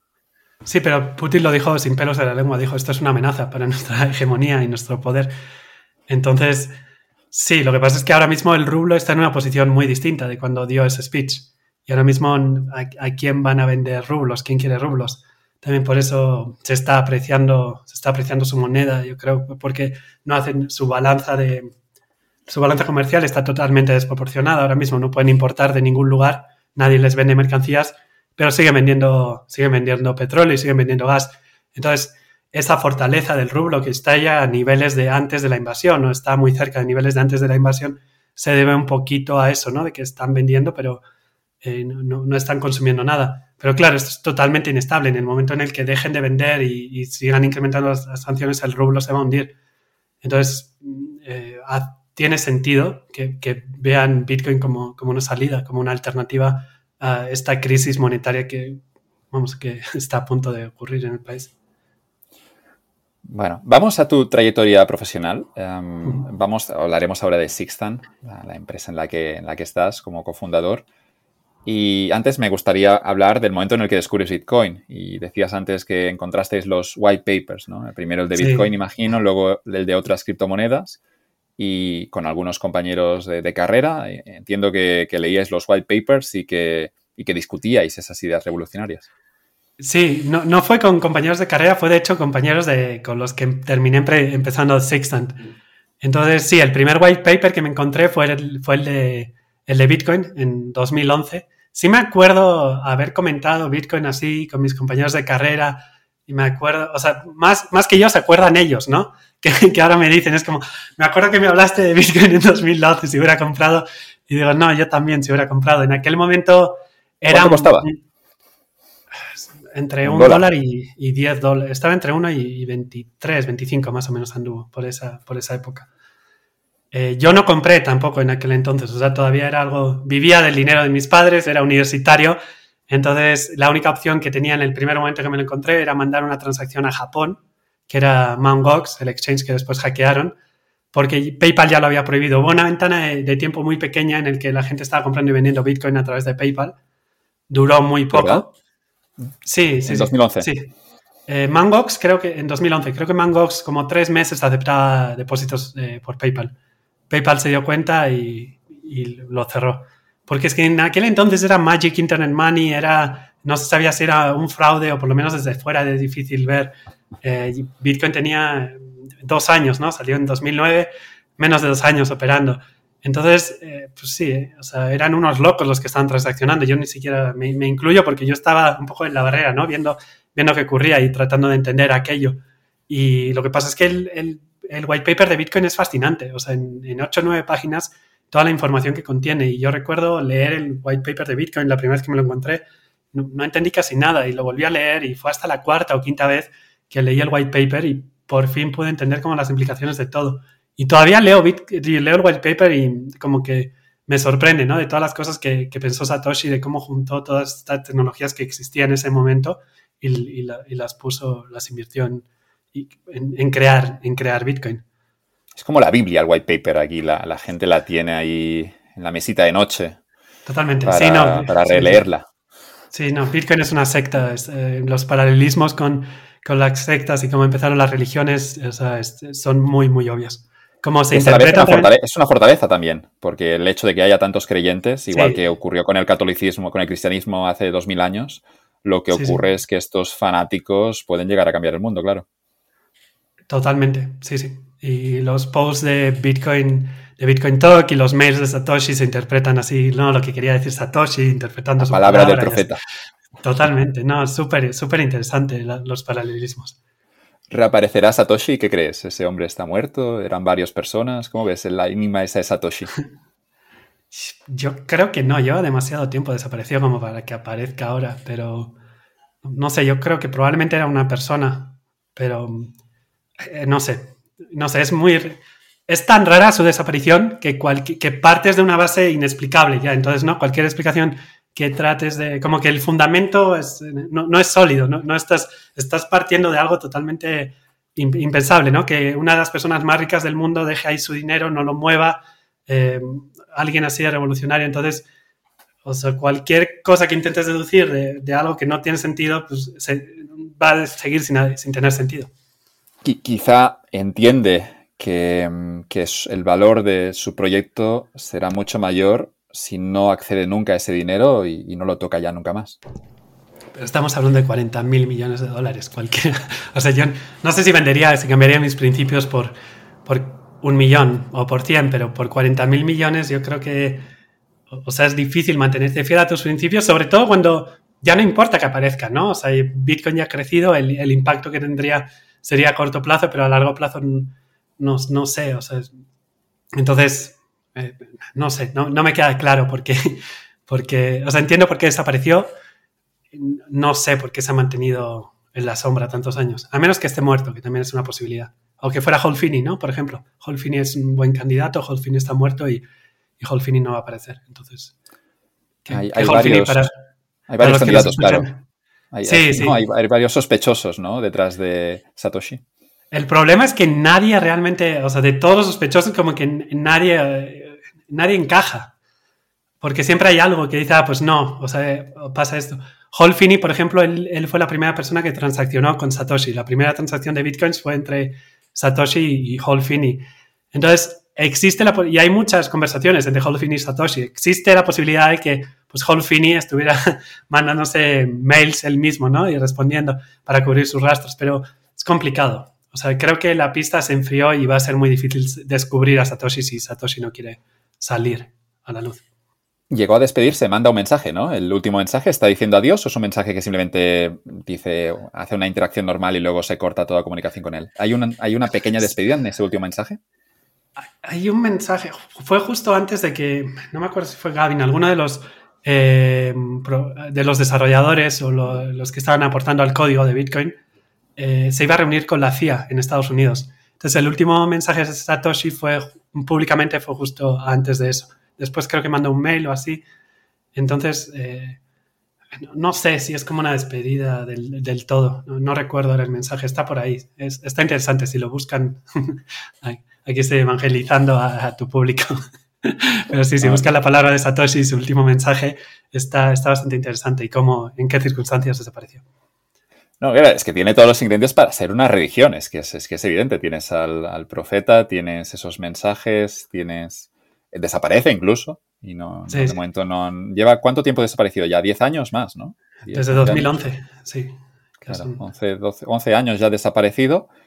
Y yo creo que, insisto, ¿eh? el hombre, si sigue vivo, o, la mujer, eh, entiende que lo que está ocurriendo, ¿no? Intuyo, ¿eh? que si se tocara un solo, un solo Bitcoin, ya no los 40 mil millones, pero si se tocara solo un Bitcoin, eh, pondría en riesgo eh, la credibilidad del proyecto, ¿no? En el sentido de que puede parecer que, que, él duda, duda un poco ¿no? de, eso. Es decir, no, no hace falta tocar los bitcoins porque tienen mejor, tienen más valor que el dólar. ¿no? Y aunque incluso aunque si quisiera comprar una casa vendiéndose 10 bitcoins, eh, pondría quizá en riesgo y es, y es un riesgo innecesario porque ha creado un proyecto que es, es que puede ser una revolución a nivel mundial y yo creo que si sigue vivo, seguramente está siguiendo este criterio. No voy a tocar nada porque no quiero poner en riesgo todo este proyecto por simplemente tener una casa más grande. Sí, no, y hay otra hipótesis y es que Satoshi tiene más bitcoins que los que minó desde o los que están con los que se sabe que eran suyos. Tampoco se sabe del todo, hay como hay una discrepancia, hay como de 300.000 bitcoins que no están claros si son suyos o no. Eh, las cifras más altas ponen en un millón los bitcoins que él minó, pero está un poco disputado esos últimos 300.000 si eran suyos o, no. Eh, entonces, es posible que tenga más bitcoins y esos los esté dejando ahí, como, dices, pues si ya tiene bitcoins no, necesita, no necesita venderlos. La cantidad total que tiene, que se conozca que sean de Satoshi, son eso, sería un equivalente de 40.000 millones de dólares, has dicho. Eso es, sí, sí. Alucinante. Sí, tiene el millón. Digo, no está claro. Eh, también, o sea, cualquier sitio donde te metas hay algo interesante. Entonces, está muy interesante los análisis de cómo se sabe que, que, eh, esos satoshis los minó bitcoins, porque es que esos bitcoins los minó Satoshi, porque tenía, es que luego me confundo porque Satoshi es la menor unidad de bitcoin. Eh, también se usa como unidad de medida. 100 millones de satoshis son, son un bitcoin. No, pero... Los céntimos de bitcoin. Correcto, correcto. Usaba, eh, usaba un nonce, bueno, nos metemos ya en un poco de temas técnicos, pero eh, es, muy interesante ese punto también que vale la pena, vale la pena que lo lean tus oyentes. Pero tenemos un escenario que si Bitcoin sube, si multiplica por dos o por tres su valor, estaríamos diciendo, hablando de que Satoshi es la persona más rica de todo el planeta. Y sería una persona anónima, no sabríamos quién es. Ah, así es, sí, sí. Aunque con este periodo de hiperinflación en Estados Unidos, de estos, no hiperinflación, pero vamos, de inflación monetaria de estos últimos años, creo que la fortuna de Elon Musk ya está por los 200 mil millones o 300 mil millones, ¿no? Sí, pero un por cinco de Bitcoin y ya, ya igual aquí, que no es descabellado, puede ocurrir. Sí, no, no, eh, se mete en el top 10, seguro. Había fotos a veces por internet, ¿no? Diciendo, han visto a Satoshi por Barcelona y sacaban la foto, pero no, no sé, esos rumores aquí. Se ha escuchado todo con ese hombre. Sí, no, y la, mayoría de gente que está metida en Bitcoin, o, sea, cuando las noticias, el Time, Times sacó la revista, sacó, ya hemos encontrado a Satoshi, era un señor así japonés, o no, no sé dónde vivía, que es como, e, era obvio, o sea, me sorprende un poco cómo los consiguen engañar a los periodistas y la gente que estamos metido en esto es como, ese, no es Satoshi, es tan obvio que no, no sé cómo consiguieron engañarles durante tanto tiempo. ¿Pero qué hicieron? ¿Una foto en japonés y alguien mandó la noticia, la, foto y, los de The Times lo, compraron? era un tío, es que creo que estaba en, Australia o así, se apellidaba eh, Nakamoto, era Dorian, se llama Dorian Nakamoto. Entonces, no sé por qué, de alguna manera estaba relacionado con Bitcoin, pero era un señor que yo creo que ni siquiera tenía móvil. O sea, vamos, tecnológicamente nada. Y, y, no sé cómo terminaron sacando una entrevista, pues es un perfil así de hemos encontrado a Satoshi Nakamoto. Y fue como, no, pero ni, de cerca. Regresando al wallpaper, ¿cuáles, cuáles, cuáles son las ideas que tú, que tú has visto que quizá deberíamos compartir con nuestra audiencia? ¿Cuáles son las, las ideas de este whitepaper que en tu caso tuviste que leerlo cinco veces para entender su profundidad y ahora obviamente sigues incluso releyéndolo? Creo que es todo, o sea, párrafo a párrafo creo que es importante entender porque Satoshi resuelve el problema del, doble gasto, de cómo poder mandar eh, dinero a través de Internet, ¿no? Y el problema es ese, el doble gasto sin una entidad, sin, o sea, poder enviar dinero sin una entidad centralizada. ¿Cómo hacemos? Porque yo te puedo mandar dinero a ti, PayPal está por medio y PayPal certifica que esos euros salieron de mi cuenta y llegaron a Joan. Pero si ahora quitamos a PayPal y lo queremos hacer de forma descentralizada, ahí está la revolución.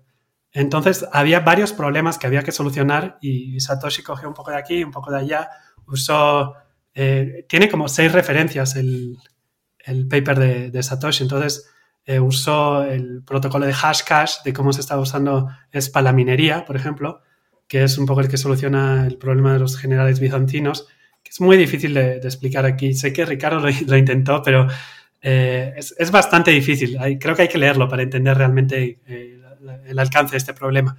Hay eh, vídeos en YouTube también que lo cuentan muy bien, así que animamos a la gente a buscar esos vídeos de los generales bizantinos que no se encuentren en una batalla del Imperio Romano, sino que, nada, que hay un, realmente esos protocolos y se, cuenta muy bien los problemas y las soluciones que ofrecía Bitcoin. Sí, sí, eso es. Entonces, eh, juntó varias, usó la criptografía de una manera muy elegante y creo que todo es, es muy interesante y es eso, empezar a párrafo por párrafo, tratar de entender y en la Wikipedia está todo y si no, en, vamos, en Internet es muy fácil encontrar suficiente información que explique. Es, es muy, lo que me gusta del white paper es que es muy elemental, no necesitas saber nada, o sea, te va explicando un poquito y te va llevando de la mano. Entonces, eh, va construyendo, ¿no? Bitcoin página por página y, entonces con, con, ir familiarizándote con los términos que usa, cómo está implementado, terminas entendiendo un poco Bitcoin. Después, si quieres meterte más en profundidad, hay un libro excelente, es Mastering Bitcoin, que es el de Andreas Antonopoulos. Em, y ese libro es excelente y te explica pues cómo, eh, eh, todo lo que necesitas saber sobre, sobre, sobre, Bitcoin, que es un poco la base para todas las criptomonedas.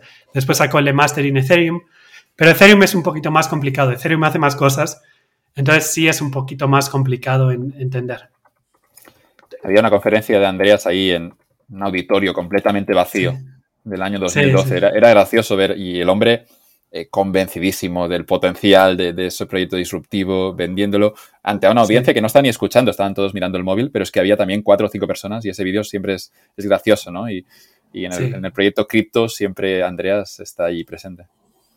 Sí, yo creo que a todos los que hemos estado desde el inicio, o sea, nos ha tocado estar o de un lado o del otro, de charlas donde no había tanta gente. Y como mencionaste antes lo de los, lo de los white papers, eh, lo que hicimos en 2017, 2016, eh, eso, unos amigos que ahora se convirtieron en mis socios, empezaron un meetup en, la Ciudad de México para leer white papers de, cripto. Entonces lo llamaron... Tú estabas en Hacienda en ese momento, estabas en el, como regulador. Sí, sí, Estaba, pero, pero bueno, ya. Has ido a los extremos, ¿no? Empezaste como anarcocapitalista en tu periodo universitario, te vas a la agencia. Eh, a, la hacienda. a la Hacienda de México y, luego sales de allí para, para regresar al mundo cripto que está conectado de alguna manera con ese anarcocapitalismo. Sí, sí, correcto. Pero bueno, hay que conocer al Vamos con los white papers. Me interesa mucho. Teníais un grupo de estudio, ya no del white paper de Bitcoin, que había salido ya hacía, hacía ya seis o siete años, sino que empezáis a estudiar white papers de otras criptomonedas para identificar potencial de crecimiento, intuyo. Sí, así. Y para entender un poco, de hecho, uno de los primeros. creo que mi primera reunión a la que fui, el primer meetup, fue del Lightning Network que realmente también es de Bitcoin, que es como esta red que se armó por encima de Bitcoin para tener pagos instantáneos y, muy baratos, porque algo de las, uno de los problemas que se le achaca a Bitcoin es que es muy lento y que además el coste de las transacciones pues es, alto. Eh, sin embargo, en 2016 o un poco antes puede ser, salió este white paper que era, ok, podemos armar una red que se llama como un level 2 o una red que eh, usa las mismas... Eh, eh, las mismas como facultades criptográficas o las mismas eh, poder criptográfico que te da Bitcoin para, eh, para poder transaccionar, pero mucho más rápido y sin, con unos costes muchísimo más bajos. Entonces, este fue uno de los primeros white papers que leímos. Me acuerdo que también leímos Tesos, que es otra criptomoneda. Leímos Decentraland, que es esta moneda de. Es el primer proyecto de, de Metaverse, que ahora está tan de moda, ¿no? Del metaverso que, que salió. Y, bueno, eso, una vez al mes nos juntábamos, eh, teníamos que llevar leído el, white paper y allí un poco lo, discutíamos y después nos íbamos a tomar unas chelas, unas cervezas. Chela es el argot mexicano. Ya tienes, tienes el acento, pero ya tienes también el vocabulario mexicano. Sí, sí. Y luego fundasteis Sixtan. Sí, es interesante porque en 2017 hubo unas oportunidades de arbitraje enormes en México. El arbitraje es cuando es hacer trading, pero es cuando lo estás haciendo sin riesgo. Entonces, hay, distintas formas de hacer arbitraje, pero una de las más sencillas es tú tienes bitcoins en, en, o sea, lo que estábamos haciendo, el tema es que el precio de bitcoin en México estaba mucho más alto que el precio de, de bitcoin internacional durante periodos en 2017. Lo que estaba ocurriendo es que muchos mexicanos querían comprar bitcoin y no tanta gente tenía bitcoins para poder vender. Entonces el mercado estaba totalmente la oferta superaba por muchísimo, perdón, la demanda superaba por muchísimo a la oferta. Entonces la gente estaba comprando bitcoins, como los compraban en pesos también era difícil saber si estabas pagando más o menos, estamos hablando de un 5 o 10% más de, de, lo que costaba en mercados internacionales. Entonces lo que podías hacer en aquel entonces era, podías comprar bitcoin con euros, tenías ese bitcoin, lo mandabas a México y lo vendías por pesos mexicanos. Y después podías convertir esos pesos otra vez, los mandabas por el banco y los convertías a euros otra vez. Entonces, estabas comprando bitcoins y vendiéndolos un 5% arriba. Sin, esta operación no tiene ningún riesgo porque tú comprabas los bitcoins, los mandabas y los vendías al, instante o lo que tardaban en llegar. El riesgo sería si no se vendiera en ese momento, si la operación se alargara en el, se alargara en el tiempo, ¿no? Correcto, aunque. Problemático.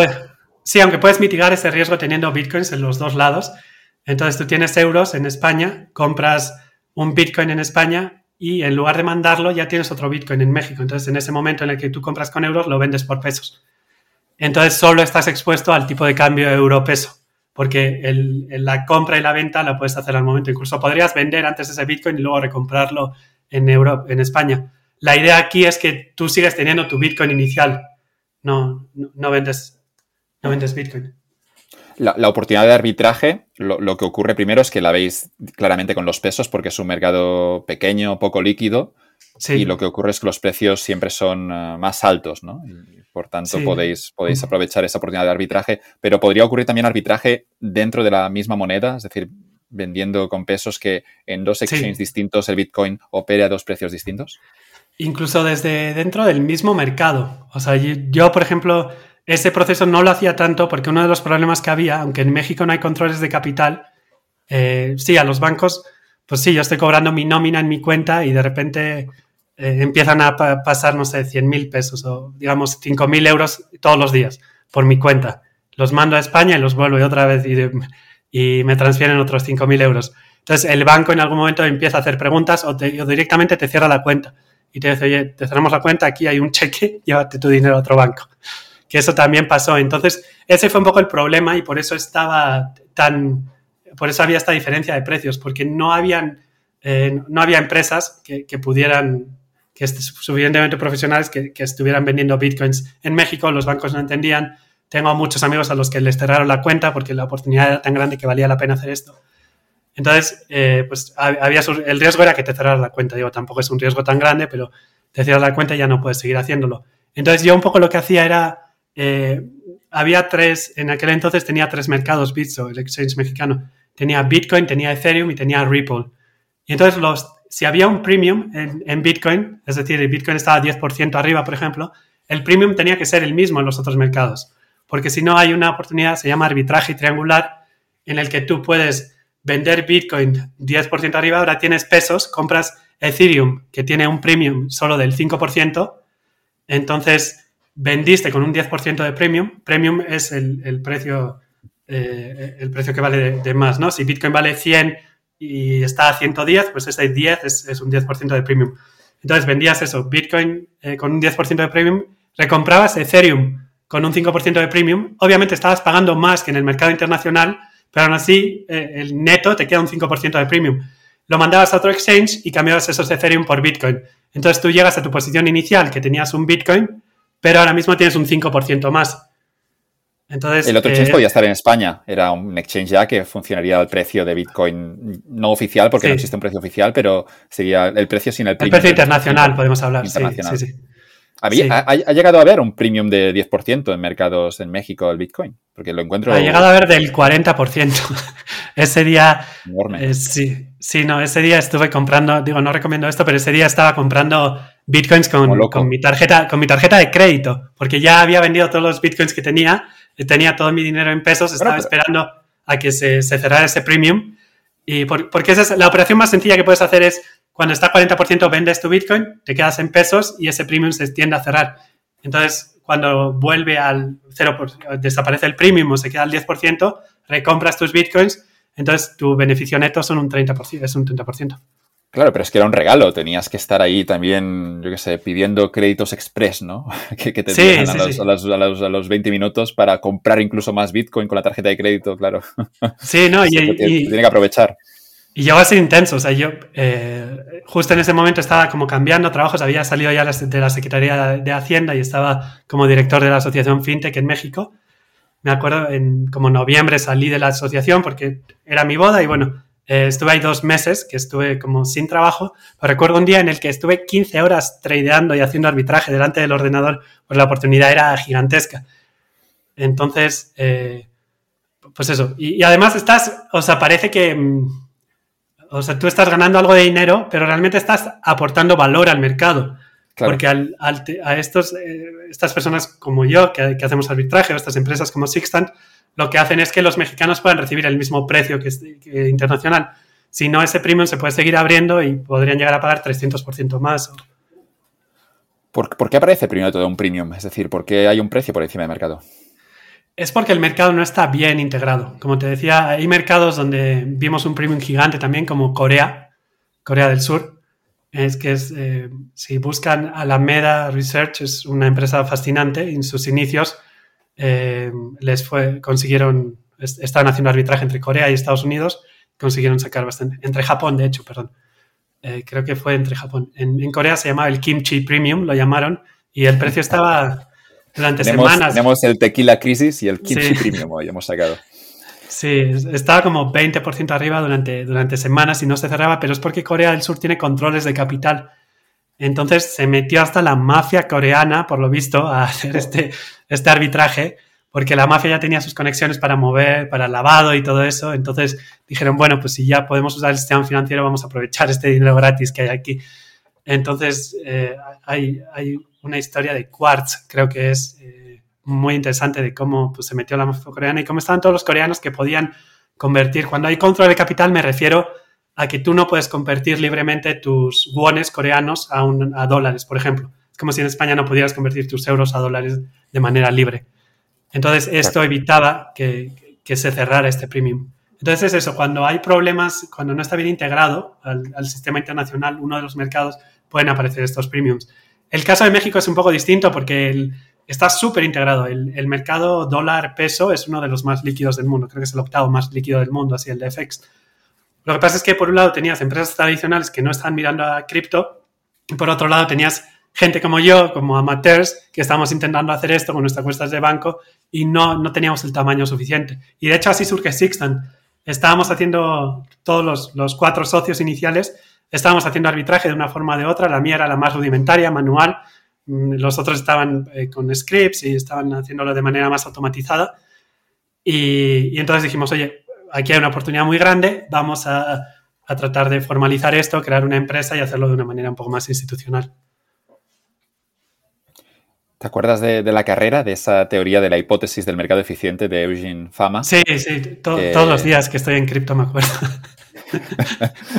no, no, llego, no sé si Fama lo hacía como una hipótesis, ¿no? como simplemente como una idea a desarrollar o si lo afirmó, pero vemos claramente que el mercado no es eficiente. ¿no? Luego había las, había como variantes a ese modelo, el mercado no sé si era semi-eficiente o algo así. Sí. Pero es evidente, ¿no? Que, hay oportunidades de arbitraje en todos los mercados, ya no solo en cripto.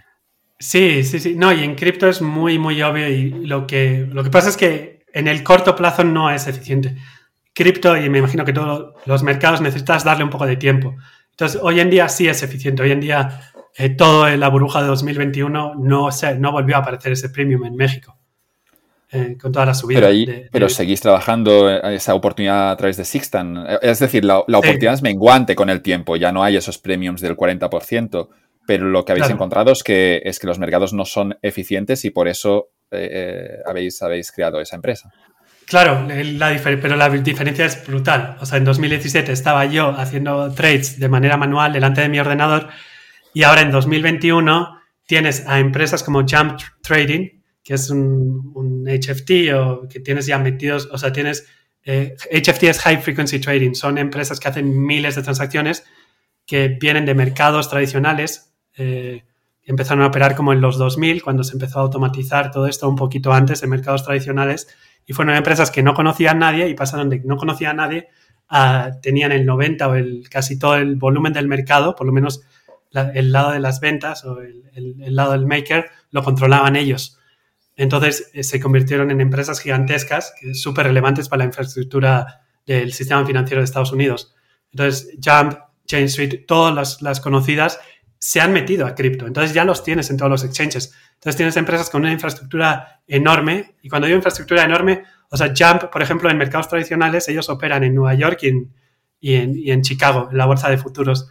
Entonces, eh, empezaron a comprar terrenos para echar una línea de fibra óptica para conectar, para tener su propia conexión, para poder conectar los dos exchanges. Antes de terminar de comprar los terrenos y así, se dieron cuenta de que el futuro eran las, las microondas, entonces empezaron a comprar torres y a comprar espectro ancho de banda, espectro de, de señales de, de móvil para poder conectar los dos exchanges. Entonces, estamos hablando de empresas gigantescas, empresas de tecnología que no son conocidas, pero realmente ahora mismo si tú operas en la bolsa de Estados Unidos o operas en la bolsa europea, tú no estás eh, comprándole, si compras unas acciones de Telefónica, por ejemplo, en España, es muy improbable que tú se las compras a otra persona como yo que las quiera vender. Lo más probable es que se la compres o se la vendas a un market maker, que son estas empresas que, te comento. Entonces, cada vez que hay un trade, del otro lado nos vamos a encontrar una de estas empresas. Entonces, no son muy conocidas, pero son, son enormes y estas ya han entrado a cripto. Entonces, en el momento en el que entran a cripto, estas oportunidades se cierran porque llegan con muchísimo capital, llegan con toda esa infraestructura tecnológica y, y vamos, empiezan a, asimilarse mucho a los sistemas financieros tradicionales. Ya no hay lugar para trades manuales como los que hacías en 2018, 2017.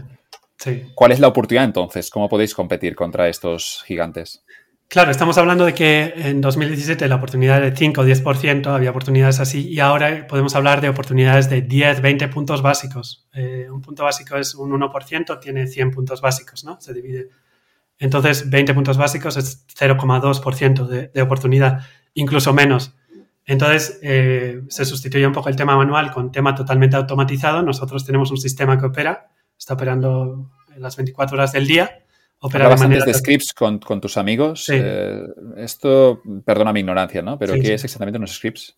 Eh, script es algo más básico. Eh, un script es como un programita. Esto, ahora lo que estoy hablando ya es un sistema de trading, es un sistema completo. Un script es como una pequeña parte de, ese programita. Y, y, lo que tenemos es un sistema completo de trading que está conectado a todos los, los principales exchanges, está viendo los precios en distintos lugares y está poniendo órdenes todo el tiempo.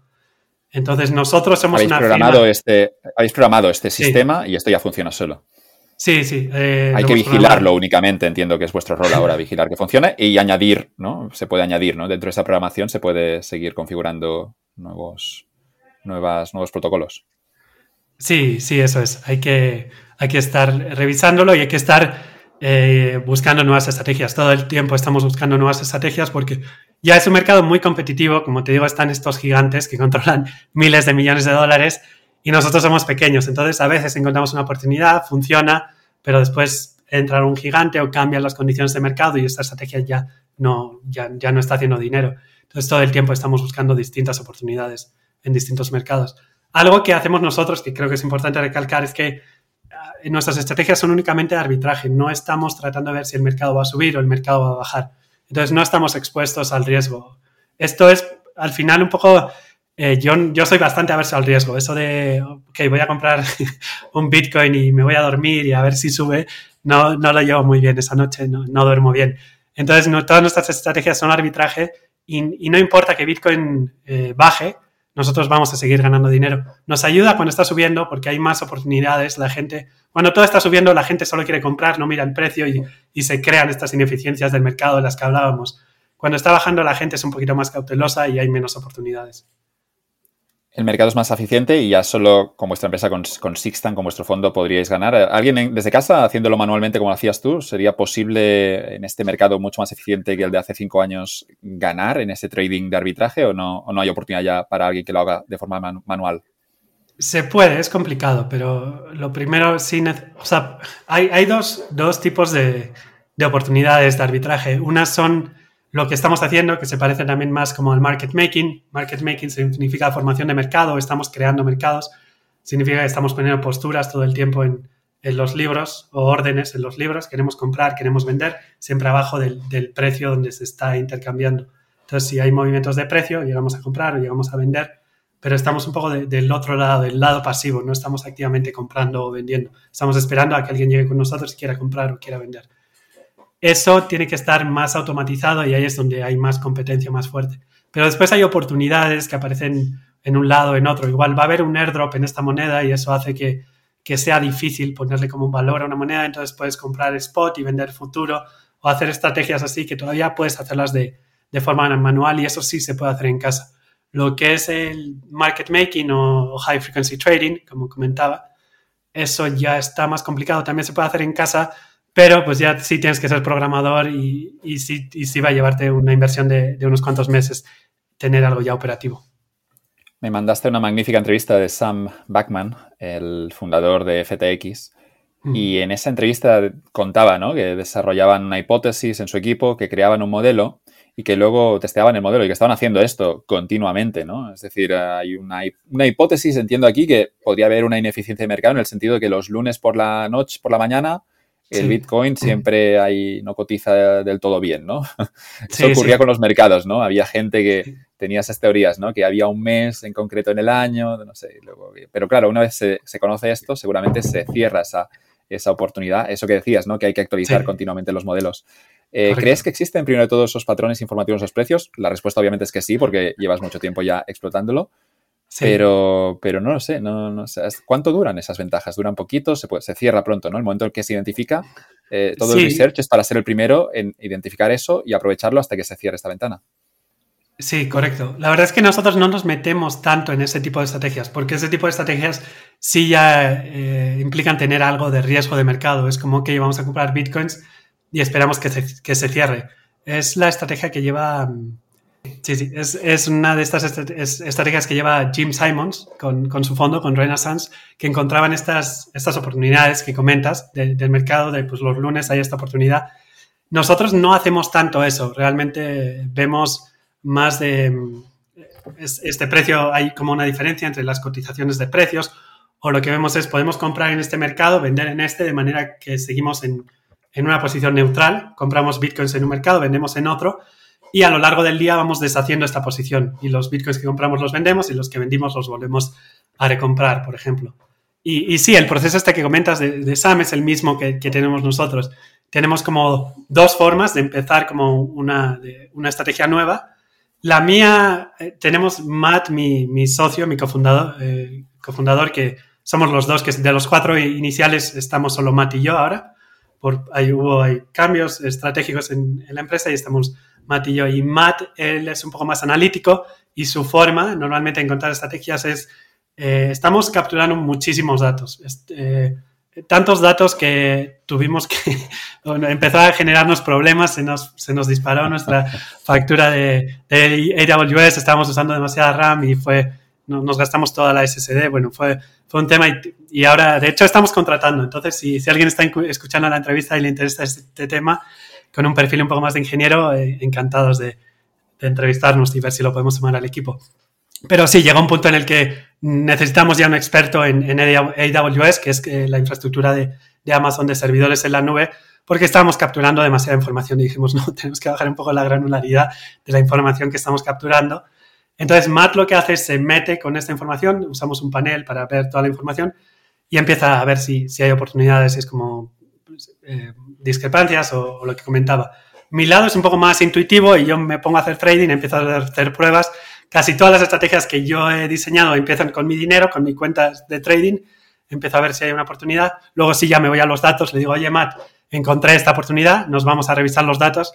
Y si hay algo, enseguida montamos un prototipo y, empezamos a operar, porque uno de los problemas de tener estos márgenes de utilidad tan bajos, como te he hablado, de, puntos básicos, es que la ejecución se convierte en algo súper importante. La ejecución es cómo compras o cómo vendes esos bitcoins. Porque una cosa es decir, ok, está Bitcoin a 40 mil dólares, voy a comprar. Y para el momento en el que le diste clic al botón de comprar, ya se fue a 40 mil 50 dólares. Y esos 50 dólares significa que ya perdimos, vamos a perder dinero, porque nuestro margen de utilidad era más bajo, ¿no? O sea, si subía más de 20 dólares ya vamos a perder dinero. Entonces, eh, la ejecución se convierte súper importante en, fondos como el nuestro de, de HFT o High Frequency Trading. Entonces, lo, lo, que hacemos es eso, echar a probar con un poquito de dinero y si vemos que funciona la estrategia, pues ya empezamos a darle más dinero, vamos ajustando parámetros y en el momento en el que está lista la metemos ya de manera oficial a producción, al motor de, de trading y ya sigue operando de manera autónoma. Identificar la trade a veces puede ser la parte fácil, ¿no? Lo difícil que decías es ejecutarlo. Y encontramos problemas, ¿no? En, esas, en esa hora de realizar esos trades. Lo, que ocurre es que podría ser que, en un exchange no haya liquidez, ¿no? Podría ser que los precios no sean del todo reales, pero entiendo que operáis solo en un número limitado de exchanges, que habría exchanges que quizá no son del todo oficiales, donde quizá las cosas cotizan a precios mucho más altos, pero luego no tienes ninguna garantía que puedas sacar el dinero de allí. ¿Cómo, ¿cómo gestionáis primero el criterio esto? ¿Es un, ¿Es un número limitado de exchange o estáis abiertos a todo? No, no, es, un número limitado y es un punto súper importante el que tocas. Tenemos que tener mucho cuidado en qué, en qué exchange operamos. Últimamente no hemos visto tantos hackeos de exchanges, pero hasta 2020 era muy común que hubiera hackeos, perdieran los fondos de los usuarios y cosas así. Entonces, siempre que añadimos un nuevo exchange, tenemos muchísimo cuidado un poco. Lo primero es reputación, ¿no? De ese exchange, cuánto tiempo lleva operando, quién está detrás, tratamos de hablar con las personas que, que están trabajando en el exchange. Y ese es como un primer paso. Y del siguiente es, ok, desde el punto de vista tecnológico está todo lo que necesitamos, porque hay exchanges que están usando tecnología de 2010 en, en 2021 y realmente no podemos, no podemos integrar el, el, motor. Nosotros estamos operando en milisegundos y si hay exchanges que, por ejemplo, eh, actualizan su libro cada segundo, pues es demasiado lento para nosotros, no vamos a poder operar en, en ese exchange. Entonces, eh, estamos en los exchanges más grandes y luego estamos en alguno pequeño, pero que está haciendo las cosas muy bien. Y, luego tenemos ese escenario que, como la ventaja, el premium se ha reducido enormemente, lo que ocurre es que se gana dinero cuando también se invierte con una cantidad mucho mayor, que también ahora obviamente tenéis el fondo, que, que tenéis más, más capital para invertir y para ir con todo cuando haya una buena oportunidad. Sí. Pero lo que ocurre es que, y de nuevo, no, no sé exactamente cómo funcionan esos mercados, ¿no? Pero podría ser que eh, si se ejecuta una orden de compra de un millón, podría ser que entrara, yo qué sé, el 10% primero al precio que habíais visto, pero luego quizá el resto del capital eh, podría ser que quedase a otro precio y que no hubiera compradores a ese otro precio. ¿Cómo lo gestionáis eso de que, eh, claro, un trade puede tener la oportunidad, pero con una cantidad tan alta de dinero, seguramente luego no hay, no hay vendedores? Es un poco al final la ley de los grandes números. Entonces, es cierto que algunos trades perdemos dinero, es inevitable por cosas como las que comentas, pero al final de media terminamos ganando dinero. Entonces, una de las cosas importantes de estas estrategias eh, que probamos, pues podemos tener la estrategia corriendo una semana para ver que, funcione, que todo esté correcto. Y una de las cosas que probamos es que, ok, estos trades en los que perdemos, realmente al final los trades en los que ganamos compensen por todos esos o por esos trades que perdemos. Normalmente no perdemos en un trade, pero sí, sí hay estos problemas. Y sí es un poco, sí, tenemos también el problema de, o sea, no sé si en nuestro negocio le terminaría de gustar a, a Taleb, porque tienes el problema de que em, una estrategia al, final, pues sí, gana, gana algo de dinero durante mucho tiempo y, llega un momento en el que pues podríamos perder, o sea, puede ganar 50 mil dólares durante una semana y llega el domingo y perdemos 100 mil, ¿no? Entonces, o, durante meses, peor aún, ¿no? Gana, gana 50 mil dólares durante tres meses y luego perdemos. Entonces, también tenemos eso en cuenta. O sea, estamos viendo como el riesgo de las colas, ese riesgo que no está materializando y es como que qué riesgo podemos tener. Y eso un poco nos ayuda a ver cuánto capital metemos a cada estrategia. Entonces las estrategias tienen que ser realmente rentables, tienen que ser mucho más rentables de lo que aparentemente son, porque, porque si, si no, o sea, hay que compensar, casi es como comprar ese seguro por si algo pasa, pasara muy malo, tenemos que estar ganando suficiente dinero. Entonces eso la verdad es que nos evita invertir en, en ciertas estrategias. O sea, si una estrategia nos va a dar un retorno más o menos de 20% anual, probablemente no la tomemos. Las estrategias interesantes empiezan a partir del 40% anual, las que empezamos a implementar por eso mismo, porque sí necesitamos, o sea, entendemos que hay un riesgo, hay un riesgo obvio, pero luego hay un riesgo latente que, podría llegar a materializarse. Entonces, siempre tratamos de protegernos de los riesgos conocidos y los, los riesgos no conocidos, ¿no? Los unknown unknowns, que son al final los que te pueden matar. Me comentabas que los trades los realizabas primero con tu propio, con tu dinero, con tu capital. Sí. Eh, me gustaría simplemente conocer un poco cuál es, cuál es el sistema que utilizas.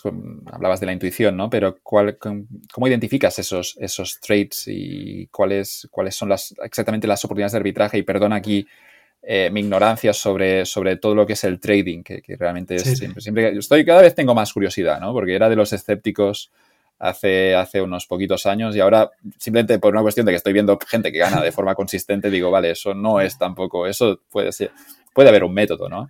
Y en tu caso me gustaría simplemente que nos contaras cómo funciona exactamente, qué es lo que ves. Claro, correcto.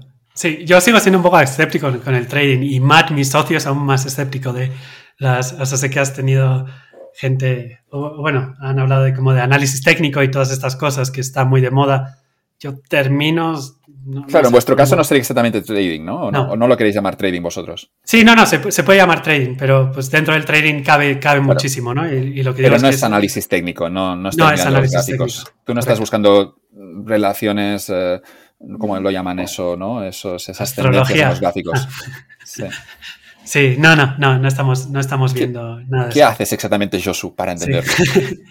eh, algunas estrategias empiezan en Twitter. O sea, alguien tuitea de, oye, eh, siempre parte de las ineficiencias del mercado es encontrar estas ineficiencias y entender por qué. O sea, un trade, por ejemplo, que lo hice durante un día y no pudimos automatizarlo porque solo dura un día, pero, por ejemplo, Binance desactivó los, eh, los retiros en la cadena de Ethereum de Axis, que es esta moneda de los Pokémon. Lo más parecido son como tipo Pokémon, así, ¿no? Que se pusieron súper de moda. Es de de los, de los juegos así de cripto, de blockchain más, que más valor tienen. Entonces desactivó la cadena de, de Ethereum y yo lo que vi es que eh, había el precio de Axis, estaba cotizando a un precio distinto en FTX y en Binance. Y dije, ok, aquí hay algo. Eh, no sé si hay una oportunidad o vamos a ver. Entonces me metí a ver y me di cuenta de eso, que habían desactivado los, los retiros de, en Ethereum pero seguía habiendo retiros en la red de Ronin. Es otra red de blockchain que es la, nativa de, estos Axis. Entonces lo que podías hacer era, comprabas Axis en, en FTX, los vendías, no, al revés, los comprabas en, en, Binance porque estaban más baratos, los sacabas a la red de Ronin, después usabas un bridge de Decentralized, un puente en el que podías pasar esos, er, esos Axis de la red de, de Ronin a la red de Ethereum y después ya los mandabas a FTX, porque FTX, que es otro exchange como Binance, eh, solo acepta depósitos en Ethereum. Entonces, de esa forma podías comprarlos un poquito más baratos en Binance y venderlos un poco más caro en, FTX. Entonces, esa estrategia empezó porque no sé por qué vi que el precio estaba, el precio estaba distinto entre los dos mercados. También analizamos esas discrepancias entre precios, tenemos alertas. Otras opciones, otras oportunidades vienen de, de, de Twitter, como decía, por ejemplo. Es como por, alguna razón hay un mercado en el que está tradeando a, una esta distinta, o es como alguien simplemente sube, es como, ah, pues yo he ganado dinero con esta estrategia, aquí está. Y, y entonces otra gente la puede usar. La mayoría de estas estrategias, la verdad es que son suma cero. Entonces, si tienes suficiente dinero, se saturan y la oportunidad se cierra. Entonces es raro que la gente las publique. Pero también hay oportunidades que no son tan suma cero o que la gente quiere seguidores, ¿no? Entonces como que ya me ha aburrido esta estrategia que la haga alguien más. O, o no la pueden hacer porque sigue habiendo una oportunidad, pero está la oportunidad ya no es de un 1%, es de 15 puntos básicos y ya necesitas algo más especializado. Entonces, el, mercado es eficiente, pero no en el corto plazo, ¿no? Porque esas oportunidades de arbitraje se cierran relativamente rápido.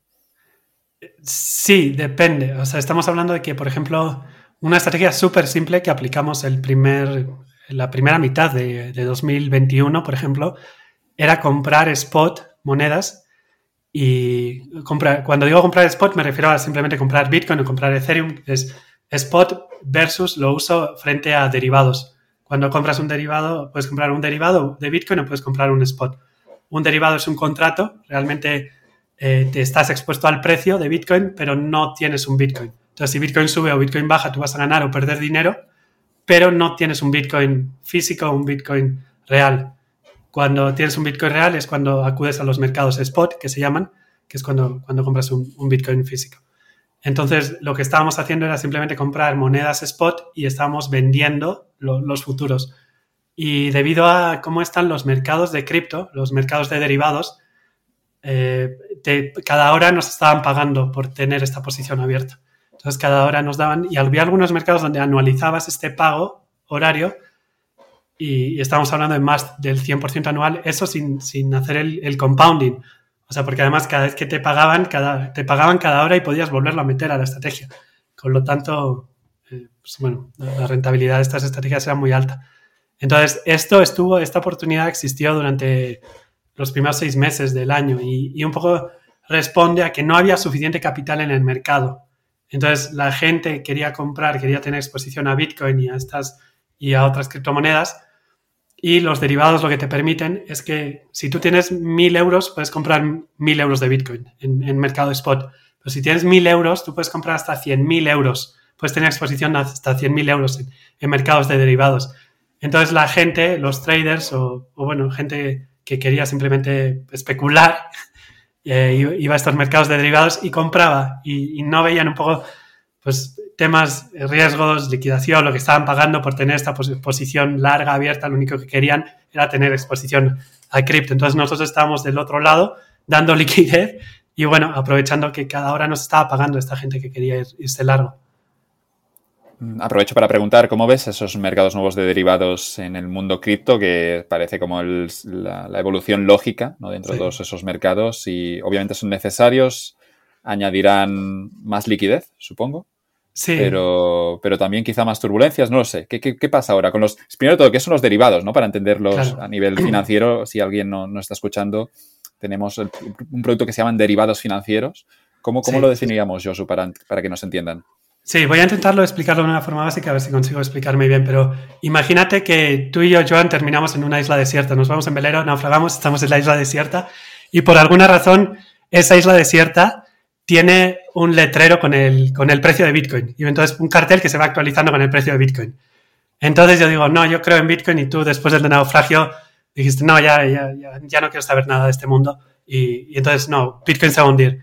Entonces, estamos en una isla desierta, no podemos comprar y vender Bitcoins. Entonces, aunque yo crea en Bitcoin, no puedo hacer nada. Pero, sin embargo, podríamos crear un, mercado, un, contrato de derivados entre tú y yo y decir, ok, Bitcoin está a 40 mil dólares ahora. Si sube, tú me vas a pagar todo lo que suba a partir de 40 mil dólares y si baja, yo te voy a pagar todo lo que caiga por debajo de 40 mil dólares. Entonces, a partir de Bitcoin, de un precio de un mercado spot o de un mercado real, creamos un mercado de derivados, que son, es un contrato lo que intercambiamos. En ese momento firmamos un contrato. Digo, en, los mercados no se firma ese contrato, pero un poco va implícito cuando tú te das de alta. Y entonces lo que intercambiamos sí, sí es un contrato. Entonces eso permite, en ese momento en la isla ni siquiera necesitamos tener euros, no necesitamos tener nada. Podemos firmar nuestro contrato y decimos que en un futuro ya, ya saldaremos nuestras cuentas cuando nos rescaten. Entonces esa es la magia de los mercados derivados. No necesitas capital para abrir, no necesitas 40 mil dólares para comprar un Bitcoin, no necesitas. Podemos, eh, es, es mucho más sencillo, mucho más líquido esos mercados y, no sé si con eso está un poco definido, si, fue una buena explicación. Me ha encantado el ejemplo, me, ha encantado, lo he encontrado magnífico. Solo decirte que tenemos distintos tipos de contratos, ¿no? Podríamos firmar un contrato de futuros, podríamos hacer aquí uno de swaps, podríamos hacer opciones. Eh, Correcto. Ya nada, que si alguien quiere saber más de derivados, que busque información, pero es que es algo complejo. Aprovecho para recomendar un curso de Robert Schiller buenísimo en Coursera.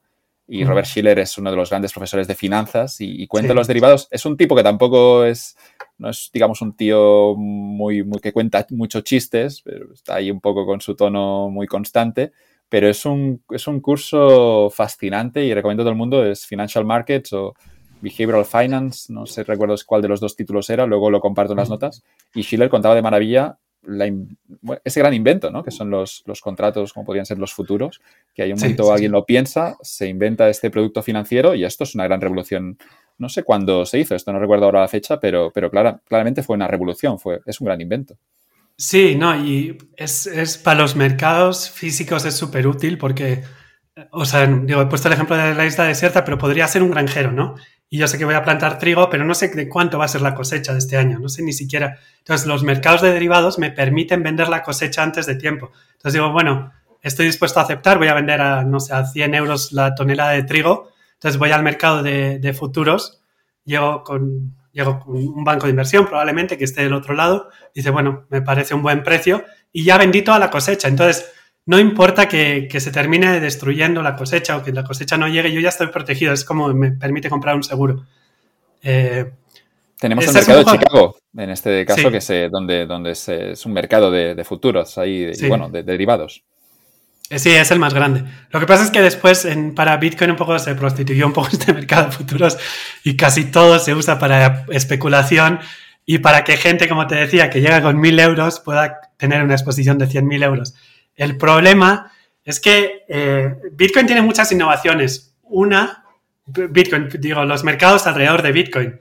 O sea, Bitcoin también, pero me refiero a los mercados. Entonces, eh, una es la creación de los, de los perpetual swaps que son swaps perpetuos. Normalmente los derivados tienen una fecha de expiración, estos futuros, por eso se llaman futuros, porque hay una fecha en la que llegada a esa fecha es como que vamos a ver cuál es el precio de Bitcoin hoy. Bitcoin es 45 mil dólares ese día, que acordamos con antelación, y en ese momento dije, bueno, como yo me fui largo, Joan, me debes 5 mil dólares, porque abrimos nuestro contrato en 40 mil dólares. 5 mil dólares es la diferencia. Y entonces tú me tienes que pagar esos 5 mil dólares o a veces se entrega un Bitcoin. En lugar de hay, se llama cash settle, como, eh, no sé cómo se dice settle, pero bueno, se, cierra en efectivo, se puede cerrar. Se, puede cerrar físicamente. Entonces, cuando se cierra físicamente, se entrega el petróleo, se entrega el trigo, se entrega el Bitcoin, o se puede cerrar simplemente en efectivo. Entonces, vemos cuál es la diferencia de precio de cuando abrimos el contrato, lo cerramos y, ese es el pago que se hace. Ah, entonces, digo, así funcionan normalmente los contratos de futuros, pero en, en Bitcoin, BitMEX, puso de moda los eh, perpetual swaps, que son contratos de futuro que nunca expiran. Entonces tú puedes abrir una posición de larga de Bitcoin, pero nunca se cierra. Entonces aquí se creó un, problema adicional, porque cuando llega, cuando llega a expirar, eh, en ese momento el, el settlement o el cierre ocurre al precio que tenga en ese momento. Cuando no hay un cierre, el precio del futuro no tiene ningún tipo de unión con el precio spot, con el subyacente, con el que está basado. Entonces tienes derivados que podrían estar cotizando a un precio y tienes Bitcoin Spot que están cotizando a otro precio. Entonces, eh, lo que se hizo, que se tomó un poco la idea de los CFDs o así, es eh, crear este funding rate que cada ocho horas o cada hora, si el precio de los derivados está por encima del precio spot o del precio del subyacente, la gente que va long, la gente que, que apuesta que va a subir el precio, tienen que pagar cada hora como un tipo de interés a los que van short del otro lado, de forma que desincentivas si el precio, y cuanto más se separe el precio de los derivados respecto al subyacente, más tienen que pagar. Entonces, ha, llegado momentos donde Bitcoin está subiendo más, donde la gente está pagando eh, casi un 1% cada 8 horas. Estamos hablando de que están pagando un 2% al día por estar long, que en una posición de... Pues, o sea, te destruye eso si, si no está subiendo Bitcoin lo suficiente. Entonces, de esa manera un poco se desincentiva que el precio se, se desvíe mucho de, del subyacente. Y luego también, tenemos también, ya no fuera de estos contratos de, derivados, tenemos que, Bitcoin también ahora se están creando algunos ETFs, ¿no? Y tenemos un ETF ya de Bitcoin, que hay siempre la duda, ¿no? Está con, un ETF de, una acción de, empresas, al final sabes que el, fondo Vanguard tiene las empresas en propiedad, pero con el caso de Bitcoin lo que, lo que ocurre y el primer problema que me viene a la cabeza es que muchas veces entiendo que algunos ETFs se están creando sin tener posesión del Bitcoin, ¿no? Simplemente ponen un precio, ponen que este ETF estará correlacionado con el precio de Bitcoin o de Ethereum. Creo que es interesante lo de los ETFs. Eh, para las siglas de ETF es Exchange Traded Fund, que es un fondo que opera en bolsa, que se tradea en bolsa. Entonces es como un fondo de inversión normal, solo que este fondo está en bolsa, entonces la forma de entrar al, al fondo es simplemente comprando acciones de este ETF. Es como una manera muy sencilla. Tú aportas y este fondo tiene sus mandatos. Entonces, Idealmente, los ETFs de Bitcoin tendrían Bitcoin. O sea, cada vez que tú compras una acción y pagas, no sé, compras, no sé, mil dólares de, ese ETF, llega el ETF y compra mil dólares de Bitcoin. De manera que eh, el número de acciones y, bueno, se compensa un poco con, o sea, tiene tantos Bitcoins como, como acciones ha vendido. El problema es que a la SEC, que es el regulador de Estados Unidos, a la Security and Exchange Commission, no le gustaba este modelo y dijo, voy a probar los ETFs de Bitcoin, pero solo voy a aprobar ETFs que estén basados en futuros o en derivados. Entonces, ahora mismo todos los ETFs que están operando, que han sido aprobados en, Estados Unidos, en vez de comprar Bitcoins, lo que están comprando es eh, futuros en la bolsa de Chicago. Entonces, cuando yo pago esos mil dólares por, la acción, llega va el ETF y se va a la bolsa de Chicago y compra un futuro de, Bitcoin. Esto es muy poco eficiente porque estos futuros expiran, no son perpetuos. Entonces, cada tres meses tienen estos futuros expiran, entonces o los tienen que vender antes de que expiren o los dejan que expiren y tienen que comprar unos nuevos futuros. Eh, también están anunciando al mercado, cuanto más crezcan estos futuros se puede aprovechar y cuando, eso es un ejemplo muy bueno de, estrategia, por ejemplo, si tú sabes que hay un fondo de 5 mil millones de dólares que van a expirar todos sus futuros y ahora tiene que volver a recomprarlos, pues tú puedes anticiparte a esto y, vendérselos mucho más caro. Tú los compras y luego se los vendes más caro. Entonces, eh, hay estos dos tipos fundamentales de, ETFs. Esto pasa en cripto, pasa con oro, pasa con, petróleo, pasa con, todos los tipos de ETFs. Los que tienen el spot atrás o físico o los que están respaldados por futuros. ¿Tiene sentido entonces comprar un ETF de, Bitcoin o es mejor comprar directamente en un exchange y tener tú mismo la moneda? Eh, es más fácil y luego en Estados Unidos tiene ventajas fiscales. Entonces tú lo puedes meter en tu 401k, que es tu fondo de retiro, que no paga impuestos o, tiene, o no los pagas hasta muchísimo más tarde. Entonces puede tener ventajas fiscales. Es mucho más cómodo porque la gente ya tiene cuentas en... Digo, en España no es tan común, pero en Estados Unidos mucha gente tiene cuentas con su broker y simplemente igual que compra acciones de Apple puede comprar un ETF de Bitcoin. Entonces es un poco comunidad. También compras este ETF y sabes que no se va a perder, no lo van a hackear, o sea, hay una empresa grande detrás, está respaldado, entonces, pues también es como más seguro. Entonces, claro, yo, si, o sea, si te vas a meter en Bitcoin, recomiendo comprar los Bitcoins, sacarlo del exchange, eh, tenerlos en, una, en un hardware wallet, pero este es un proceso largo. O sea, tienes que entender muy bien cada uno de estos pasos, saber lo que estás haciendo.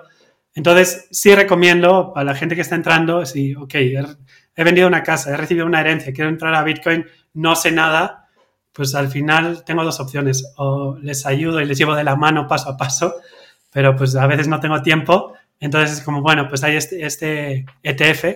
En Europa hay ETNs, que son Exchange Trading Notes, que eso sí tienen Bitcoin. Es muy parecido a un ETF. Eso sí tienen Bitcoin. Y uno de los problemas es que, aparte del rebalanceo, que cuesta dinero, es que pues, los, los ETFs te cobran. Entonces te cobran un 1%, 2% anual. Entonces, con Bitcoin no importa tanto, la volatilidad es tanto que pues, ha subido un 100% este año, pero me cobraron un 2% y solo un 98%, pues no vas a llorar. Sí, no, no, las comisiones son altas. Este mercado de finanzas también juegan también con la información que es, oculta para mucha gente, hay información asimétrica claramente. Sí. Y las comisiones son muy altas para los amateurs que entran allí e intentan operar un poquito la última idea que te quería lanzar es eh, eso del not your keys, not, not your bitcoin. Eh, decías antes, ¿no? Que cualquiera que le interese el tema, pues que nada, que primero de todo que vigile que, eso es muy volátil, pero primero de todo que se lo estudie. Quizá no hay que leer tanto los white papers, pero escuchar entrevistas, escuchar a gente que lo explique.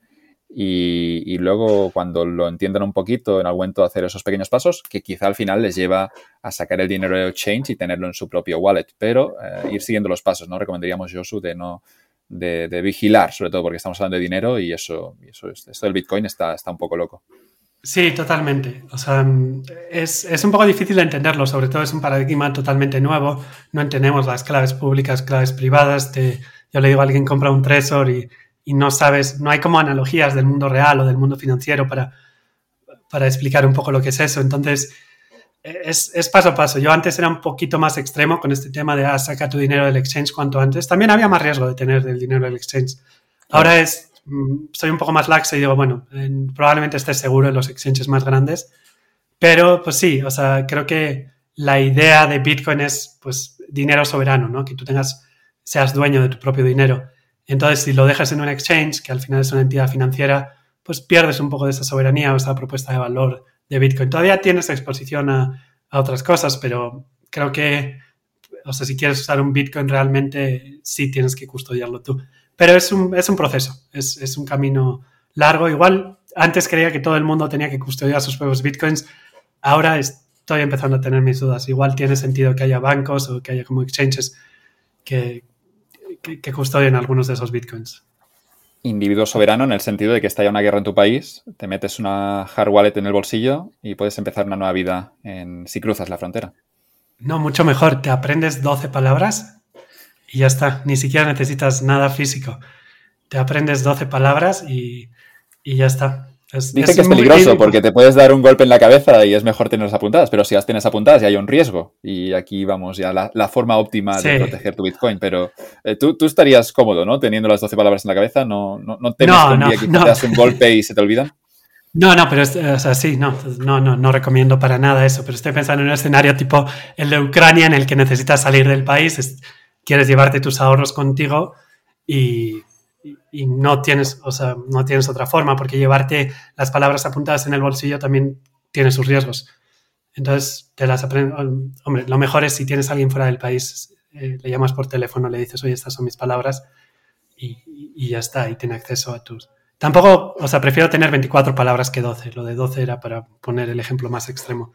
Y después añadir un passphrase, pero es, es lo que digo, es un camino largo en el que puedes ir añadiendo como seguridad adicional. Entonces, eh, hay como mejores prácticas y que Pero que no, no, ha ocurrido nunca, ¿no? Que cuando estalló la Segunda Guerra Mundial y atrapó a mucha gente en el este de Europa, uh, no, eh, sí, en el este de Europa, sí, sí. Lo, lo, que ocurre es que, claro, es que sí, algunos quizá tenían oro, tenían obras de arte, pero el oro es un ejemplo clásico, ¿no? Puedes tener lingotes de oro, pero no vas a poder moverlo.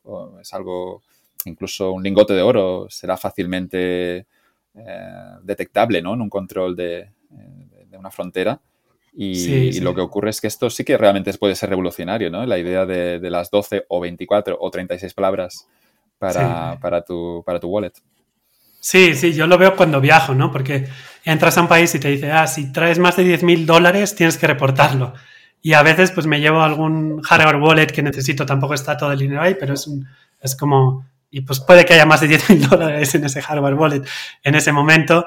Y digo, pues, pues sí, o sea, o sea es, digo, no, no, son instrumentos financieros o sea, reconocidos, pero pues sí es como llevar efectivo. También con la, con la banca online y así ha cambiado un poco todo, ¿no? Porque ahora tienes bancos online y llegas a un país, pues tienes acceso a, a más de 10 mil dólares. No es efectivo, pero, pero, bueno, creo que esa regla es que se ha quedado un poquito obsoleta. Fascinante el mundo cripto. Déjame decirte, simplemente has salido el nombre de Jim Simons. Uh, ¿Has sí. leído el, el, libro que se ha publicado sobre el ACE? Yo creo que salió hace un año. Sí, es uno de mis the favoritos. Man, the Man Who Solved the Market, ¿no? el hombre que ha resuelto el mercado. Yo no, no lo he leído, lo tengo pendiente. ¿Te, ¿Te, gustó el libro, has dicho? Me encantó, sí, es uno de mis libros favoritos, se convirtió así. El libro, no, no sé si está tan bien escrito, hay libros mejor escritos, pero la vida y lo que consiguió Gene Simons es, es fascinante. Es tan fascinante que muchos todavía lo acusan de que podría ser una estafa piramidal, tipo la de Mado, porque sus retornos están tan... Yo no lo creo, creo que sí, encontró alfa y consiguió encontrar esas oportunidades en el mercado. Pero, pero sí, 100% recomendable ese libro. ¿Pero tiene el fondo abierto todavía para sus clientes? No, no, es, ese es un poco. Cerró el fondo. Pues, digo, aquí. pues entonces o sea, no, no puede ser, pero no puede ser una estafa, ¿no? No, no puede ser piramidal. No, no, que, no, no, que no, no, no creo que sea una estafa, pero bueno. O sea, tiene otro fondo abierto. Digo, cerró. Su, su fondo bueno es el Medallion Fund y ese lo cerró. Eh, lo dejó solo para empleados y, y, y socios y a lo que son los, los limited partners o los, los, inversores, esos los manda a otro fondo en el que sus retornos no son tan buenos. Es un poco a lo que aspiramos también nosotros. Eh, llegar a un momento en el que o sea, nuestras rentabilidades justifiquen echar a todos los inversores y simplemente quedarnos, que sea un fondo. es el sueño de todos los, los fund managers y de todos los, toda la gente que tiene fondos es echar a todos sus inversores. Digo, no, no lo van a decir de forma tan explícita como yo, pero al final tú lo que quieres es operar el fondo y que, que, no te molesten. Y por suerte yo tengo muy buenos inversores por ahora. El fondo no es tan grande, entonces eh, tampoco me quejo, pero, pero sí, o sea, es, lo que hizo Jim Simons es lo ideal. Echas a todo el mundo y te quedas la familia solo dentro. Y Simon sacó, sacó ese 50-60% anual y el Simon era un matemático que sí que identificó también esas, esas tendencias en el mercado y, las aprovechó con sus fórmulas. Sí, sí, sí. Bastante más avanzado que lo que estamos haciendo nosotros ahora, por ahora, por lo menos. Bueno, Josu, si, ya sé que tenéis inversor y todo eso, ¿eh? pero si vais sacando ese 50-60%, avísame que yo también quiero meter algo. Y, nos quedamos aquí los, cuatro que quieras tú, pero déjame un huequito y meto una, pequeña cantidad si me, si me permites. Claro, encantado. Digo, luego las autoridades no me dejan hablar de retornos en públicamente, pero sí, pero están bien, no, no, no, son malos. Sí, lo que me gusta es que yo soy muy capitalista y creo mucho en el capitalismo. Entonces, es, es una actitud totalmente capitalista en la que pues, nosotros ganamos dinero, pero a la vez conseguimos, o sea, está totalmente alineado con, con la función de los mercados, lo, lo, que hacemos. Cuanto más dinero nosotros, cuanto más dinero ganemos, mejor o más eficientes van a ser los mercados.